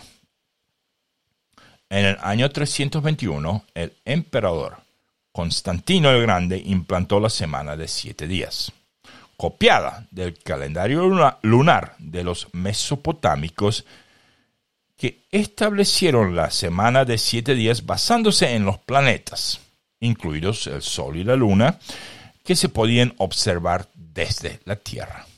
O sea, se podía ver el Sol, la Luna, el planeta Marte, el planeta Mercurio, el planeta Júpiter, el planeta Venus y el planeta Saturno. Neptuno y Urano no se podían ver. Entonces, domingo, el Sol. Lunes, la Luna. Y si se pregunta el domingo por qué el Sol, simplemente piensen en la palabra domingo en inglés, Sunday día del Sol, ¿verdad? Bueno, seguimos. Martes, el planeta Marte o Dios Marte. Miércoles, el planeta Mercurio o Dios Mercurio. Jueves, el planeta Jovi o Júpiter o Dios Júpiter. Viernes, el planeta Venus o diosa Venus. Y sábado, el planeta Saturno o Dios Saturno. Esta división de la semana en siete días es la que con el tiempo se popularizaría en las distintas culturas. Bueno, y aquí tengo cuatro pequeños datos más y terminamos con ese tema. Algunos emperadores romanos modificaron los nombres de determinados meses durante su mandato. Calígula llamó Germanicus el mes de septiembre. Nerón llamó Neroniano a abril. Domiciano también llamó Germanicus a septiembre y Domitianus a octubre. el cuarto emperador. Eh, no, a ver, Augusto, Tiberio, Calígula, eh, Domiciano, Nerón, sí, el cuarto. Ahora sí, vamos a la batalla de Tapso.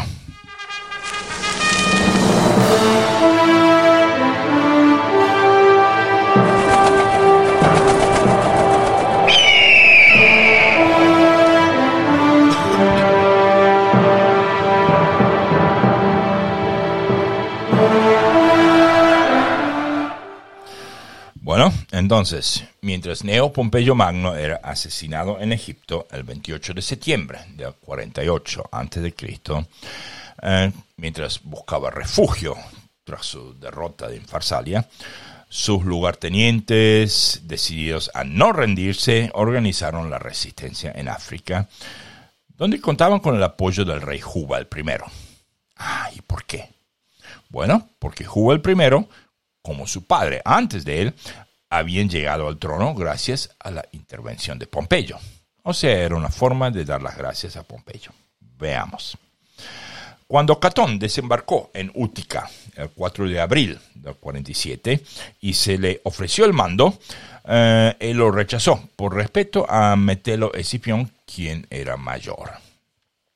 Catón guarneció Útica, desde donde recibía noticias de la península itálica y formaba un senado de 300 miembros. O sea que 300 miembros salieron con él, de un total de, creo que eran 900. Un tercio del Senado se fue de Roma. Mientras Escipión marchaba a Adrumeto, actual Susa, con el ejército. Petrello y Afranio formaron otras concentraciones menores, vigilando puntos separados mientras sus flotas vigilaban la ruta entre África y Sicilia. Y aquí, entre tanto, voy a poner la ficha de, la batalla mientras voy leyendo esto. Entonces, a inicios de noviembre enviaron a Neo Pompeyo el joven a tomar Ascurum, en el reino de Mauretania, con dos mil esclavos y libertos. Pero cuando, Pompeyo, cuando Pompeyo, eh, estoy hablando del hijo de Pompeyo Magno, ¿no? intentó esa, esa localidad, Ascurum, eh, los defensores salieron sorpresivamente y lo hicieron huir a las Islas Baleares. Al final él sí conquistó las Islas Baleares y desde ahí se puso a vigilar los acontecimientos de Hispania. O sea, sí, no, no logré estar ahí, pero estoy en las Baleares y aquí sí me va bien. Ay, ay, ay. La crueldad del gobernador cesariano Quinto Casio Longino había producido una rebelión a fines del año posterior. Bueno, la expedición de Neo enfureció al rey Boco, el segundo de Mauretania, y Boco decidió invadir Numidia y apoyar a César. Ahora, eso va a tener enormes consecuencias en la guerra, porque mientras César se enfrentaba a Escipión en Ruspina, Jubas nunca podía ayudarle completamente a Escipión. Él siempre tenía que mandar la mitad de su ejército a defenderse de Boco, Boco el segundo.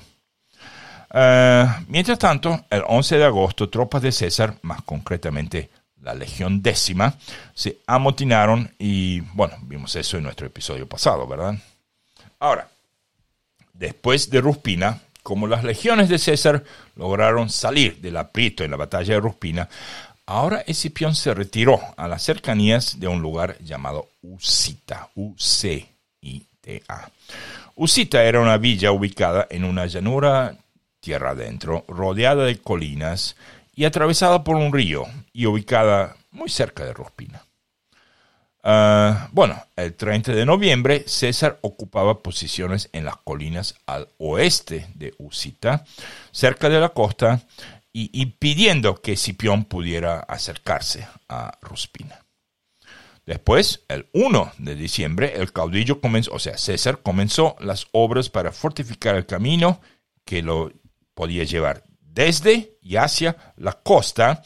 Eh, y el Labieno trató de, eh, digamos, frustrarlos y detener las obras con constantes ataques de su caballería.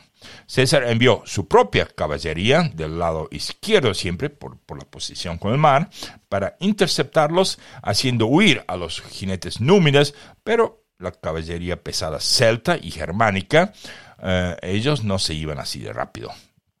Ellos siempre resistían hasta que César no los rodeaba, entonces sí se veían en aprietos.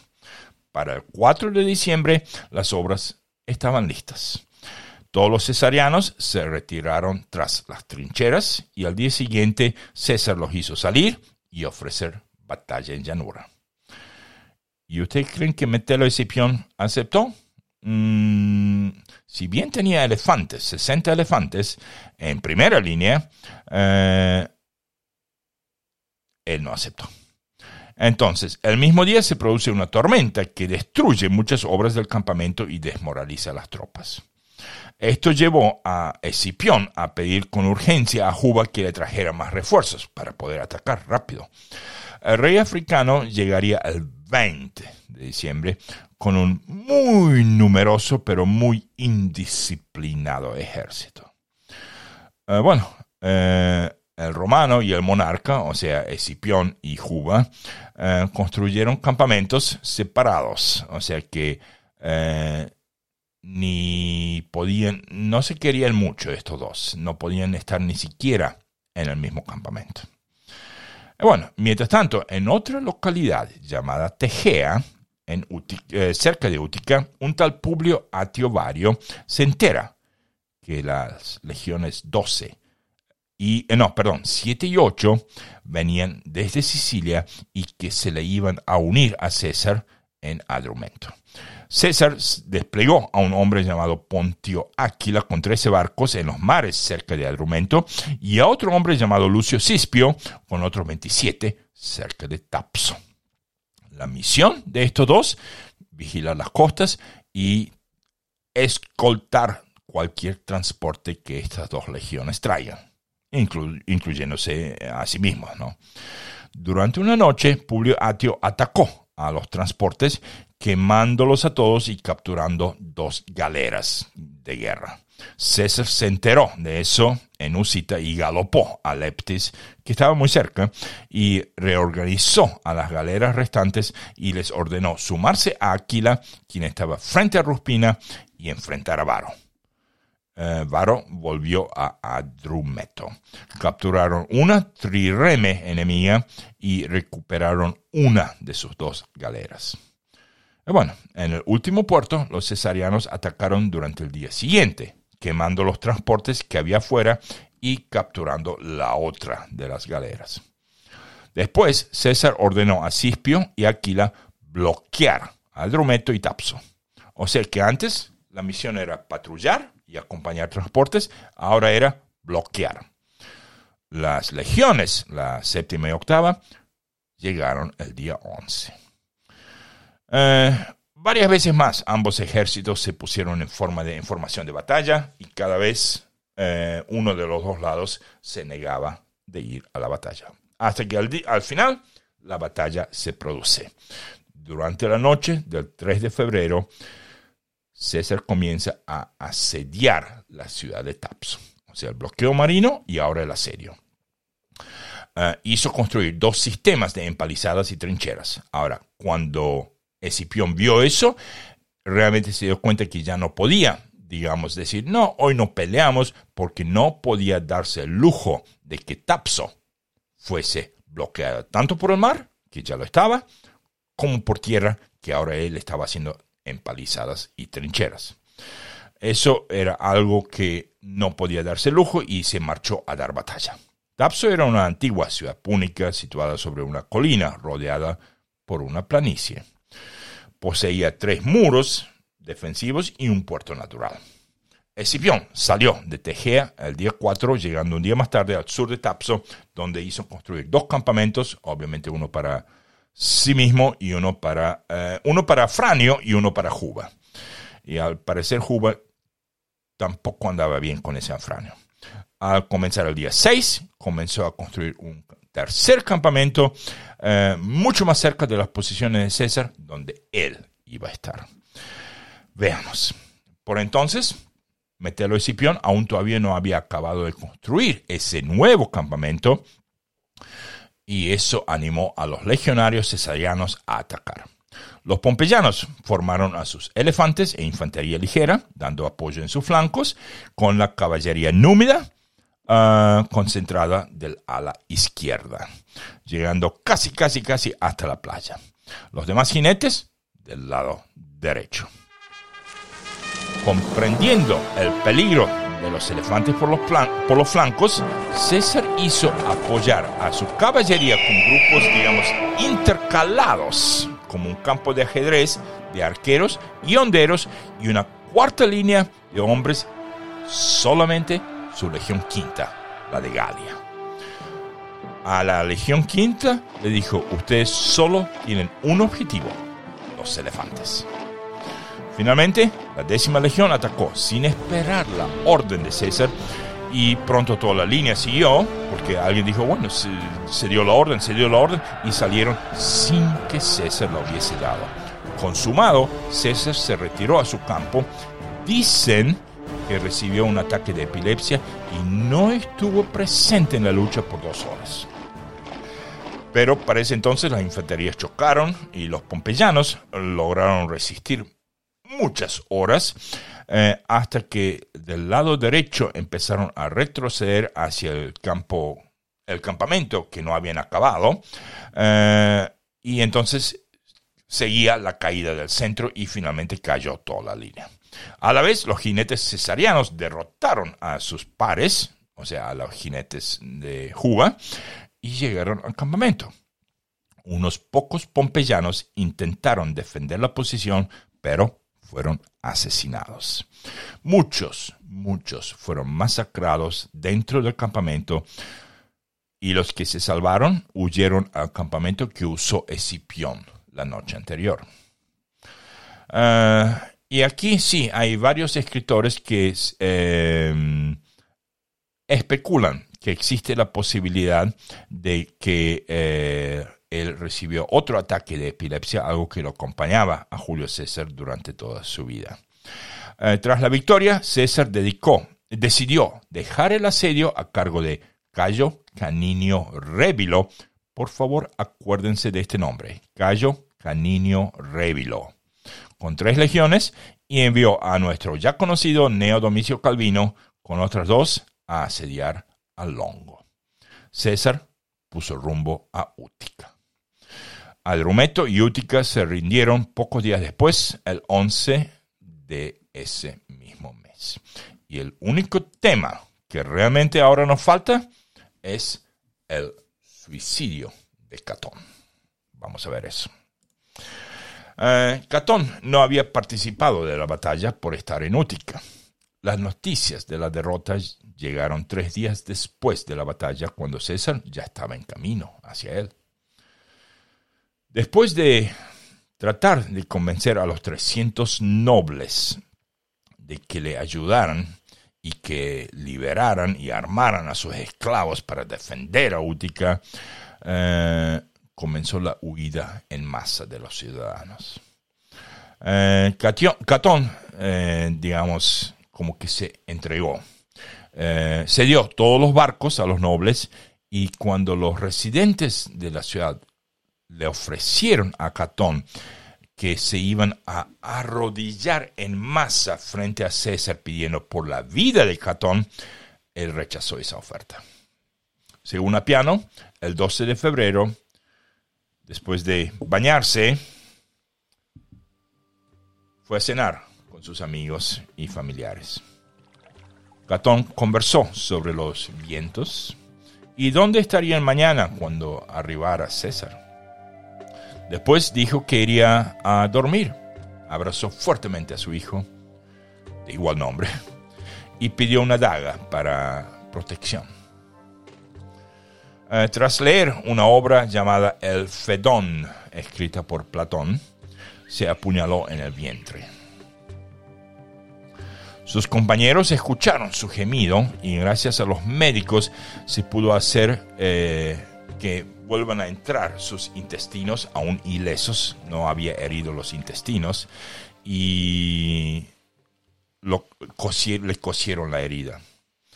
Eh, él les pidió perdón por, por intentar suicidarse y les agradeció por haberlo salvado y fingió irse a dormir.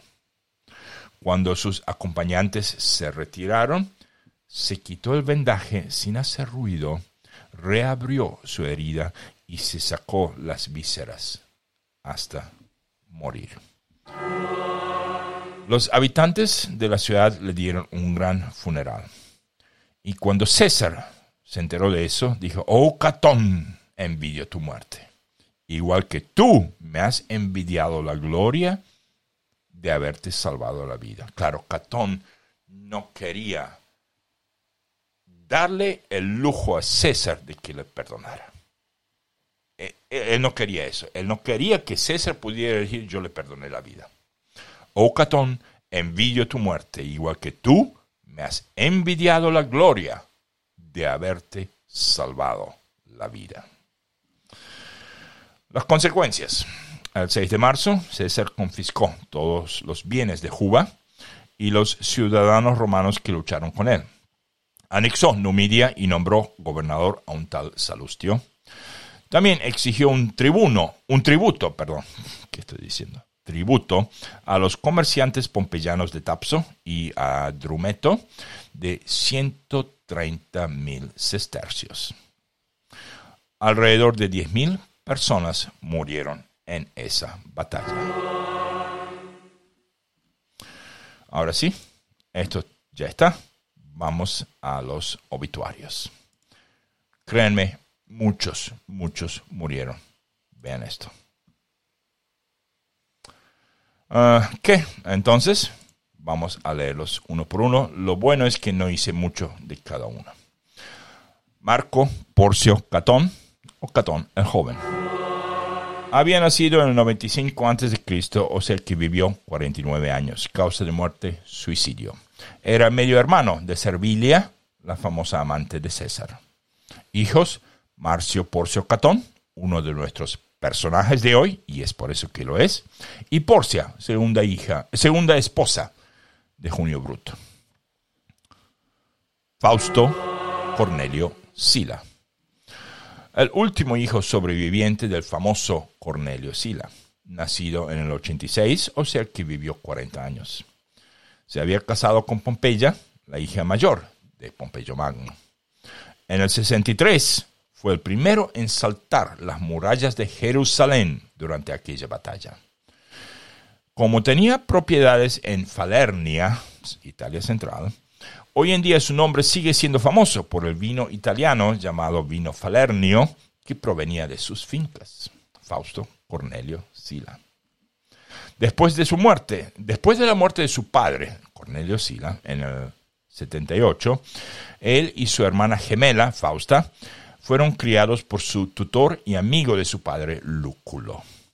Fausto Sila fue cuestor.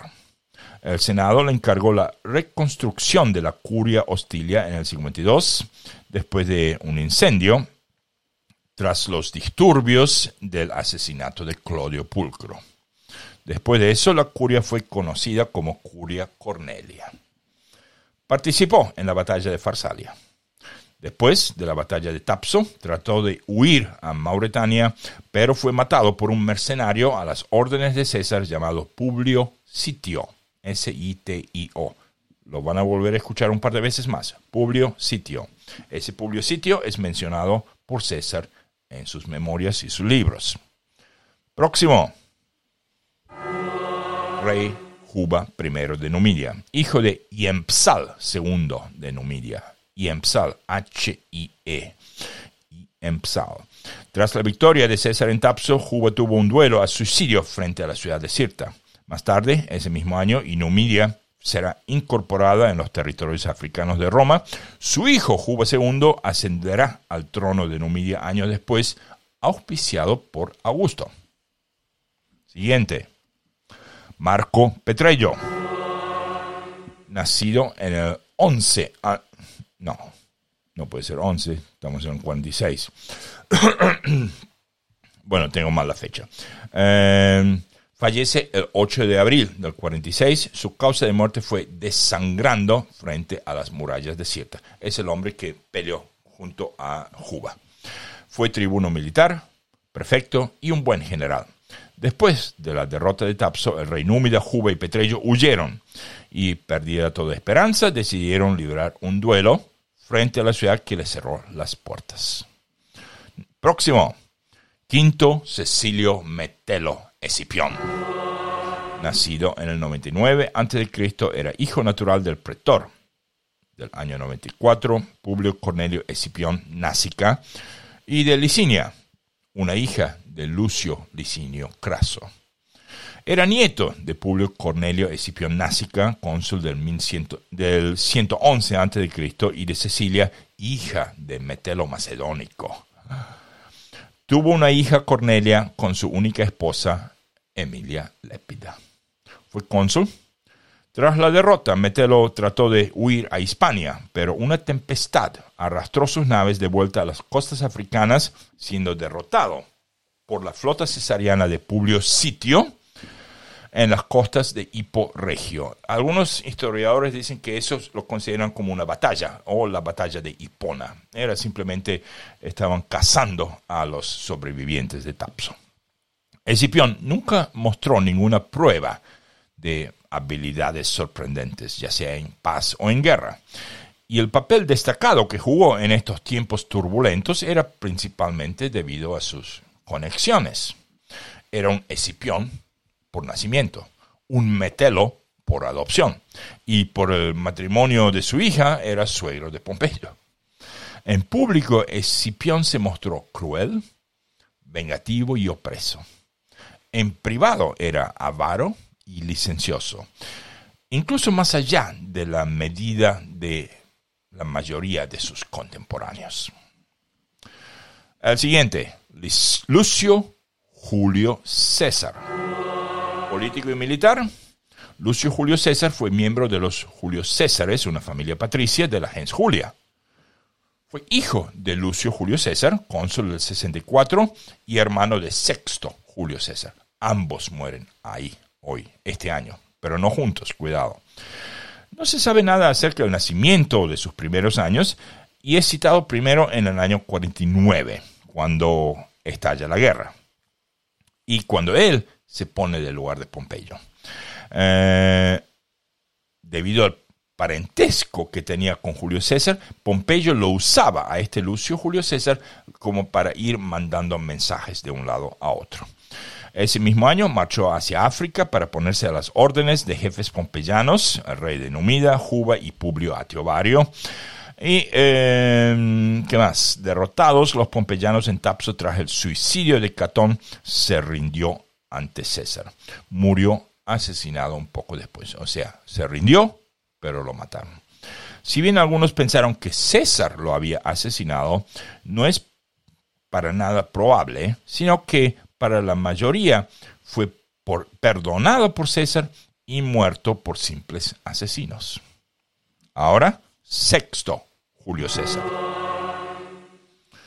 Sexto Julio César fue primo de Cayo Julio César, o sea, el grande, y quien lo nombró gobernador de Siria en calidad de procuestor. En el 49 servía en el ejército en Hispania como tribuno militar. Cuando los pompeyanos capitulan en Ilerda, creo que hoy se llama Lérida, este sexto fue designado para que reciba la capitulación de esos comandantes. Duró poco en ese cargo debido a que sus propias tropas lo matarán. Vean cómo. Cuando salieron las noticias de que los pompeyanos habían perdido en Tapso en África, un general llamado Quinto Cecilio Baso hizo correr el rumor de que en realidad César había sido matado. Se produjo un motín de sus propias tropas y ahí lo mataron. Eh, Supuestamente eso sucedió porque Sexto había sido cruel con sus hombres, pero dice aquí, probablemente esta acusación es una invención de propaganda de Octavio. Vamos a ver. El siguiente. Lucio Manlio Torcuato. Lucio, Manlio Torcuato fue un político y comandante militar. Eh, mandó tropas en las batallas del estrecho de Otranto, en Diraquio y en Tapso. Eh, el último de ellos puso fin, o sea, la batalla de Tapso puso fin a la guerra eh, y a ver cómo terminó, intentando escapar a Hispania, fue atrapado por en Hipona y por Regio por la flota de Publio Sitio. Escipión se suicidó a bordo de su barco y Torcuato se suicidó con él o bien fue capturado y ejecutado. De Escipión sabemos que se metió una daga y saltó al mar. El próximo, Lucio Afranio. Lucio Afranio fue un político, fue cónsul en el año 60. Eh, como uno de los más leales partidarios de Pompeyo, sirvió como su legado en el conflicto de Sertorio. Oh, esa parte está linda. Eh, fallece después de la derrota de Tapso, donde también caerán otros líderes. Eh, también trató, estaba en un grupo de la gente que trataron de huir a Hispania. a él lo retuvieron para mantenerlo como rehén, pero al final uno de los guardias que se amotinó lo mató. Y el último, Vercingetorix, nacido en el 80 en Auvernia o Arvernia, Galia. Su padre, Celtilo. Causa de muerte, asfixia y ahorcamiento durante una marcha triunfal. Pero se especula mucho sobre su muerte y dicen algunos que murió la noche antes de la marcha, que alguien le dio una espada en la celda y que por ende lo tuvieron que atar a una silla que venía a un poste para que pareciese que estaba vivo o drogado o no sé, ebrio o algo. Eh, y que todo el teatro de asfixiarlo después era simplemente el que él ya estaba muerto. Realmente no sé por qué los romanos hacían eso. Bueno, entonces ahí tenemos, esto es así, vamos a la saga familiar. Lucio Heganio. Inseguridad parece ser una de las más grandes cualidades de Lucio Heganio, si es que eso puede llamarse una cualidad. Apenas César había despedido a Marco Antonio por el lío que hizo en la ciudad, eh, Lucio sintió que quizás, muy quizás, estaba apostando al caballo equivocado otra vez. Pero como la única manera de sacudir el indigno trabajo de espía callejero era no estar en Roma, pues Lucio empacó sus dos piezas de ropa, sus dos denarios, sus dos caligas y se fue a buscar un lugar donde reclutaban soldados para César. No fue difícil. Nadie lo extrañó en Roma, con la excepción de su hijo, ahora de cuatro años, y de su madre, ahora casi sesenta. Elia, la mamá de Lucio. Ella era la última de su estirpe que aún poseía memorias de cuentos contados en inviernos de aquella muchacha llamada Aeliana y su abuela, que era muda y que vivió en los tiempos del cónsul Aulo Postumio Albino, cuando la república tenía la edad de su nieto. Le contaba lo poco que recordaba al pequeño Lucio, y el muchacho parecía entender más y más a medida que los días pasaban. ¿Y por qué tata abuela Marcia era muda? preguntaba el pequeño porque no comía verduras y no se cubría bien en invierno, sabía responderle Elia una y otra vez. Hasta que un día el pequeño le dijo que uno no podía perder la voz simplemente por no comer verduras o por no cubrirse bien en la cama. Cornelia. Justo cuando Lucio Rufino llega a visitarla por última vez como se habían puesto de acuerdo entre los dos. Llegan noticias de la llegada de César a Roma y la promesa de enormes juegos y marchas triunfales y animales exóticos por las calles de Roma. Algunos hasta decían que César había inventado una manera de traer barcos repletos de piratas y guerreros a tierra seca y que los iba a traer al campo de Marte mismo para que la gente pueda disfrutar de verlos pelear. El alboroto hizo que la privacidad que buscaban no era posible de obtener, ya que todo el mundo iba corriendo de aquí para allá y Cornelia decidió ir caminando a Roma. Finalmente ya no sería peligroso caminar por la primera milla de la Vía Casia, una ruta que le daba tantos recuerdos. Ya sabrán por qué. De Marco Ignacio no tenemos noticias. Nada. Bueno, entonces esta parte ya está. Ahora vamos a ver los próximos episodios. El próximo episodio es Marco Emilio Lépido, 604. Después de eso sigue nuestro episodio especial. Muere la República Romana, obviamente una muerte muy lenta.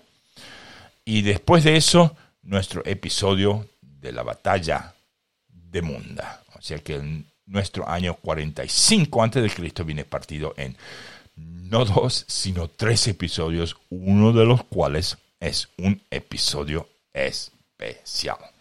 Ya estamos con eso. Ahora vamos a poner el outro y los saludos. Esta ficha realmente me hace no olvidarme de nada. Ah, bueno, entonces ya saben, nuestro episodio que sigue. Y esto se hizo dos horas y diez minutos. Gracias por escuchar y hasta el episodio que viene.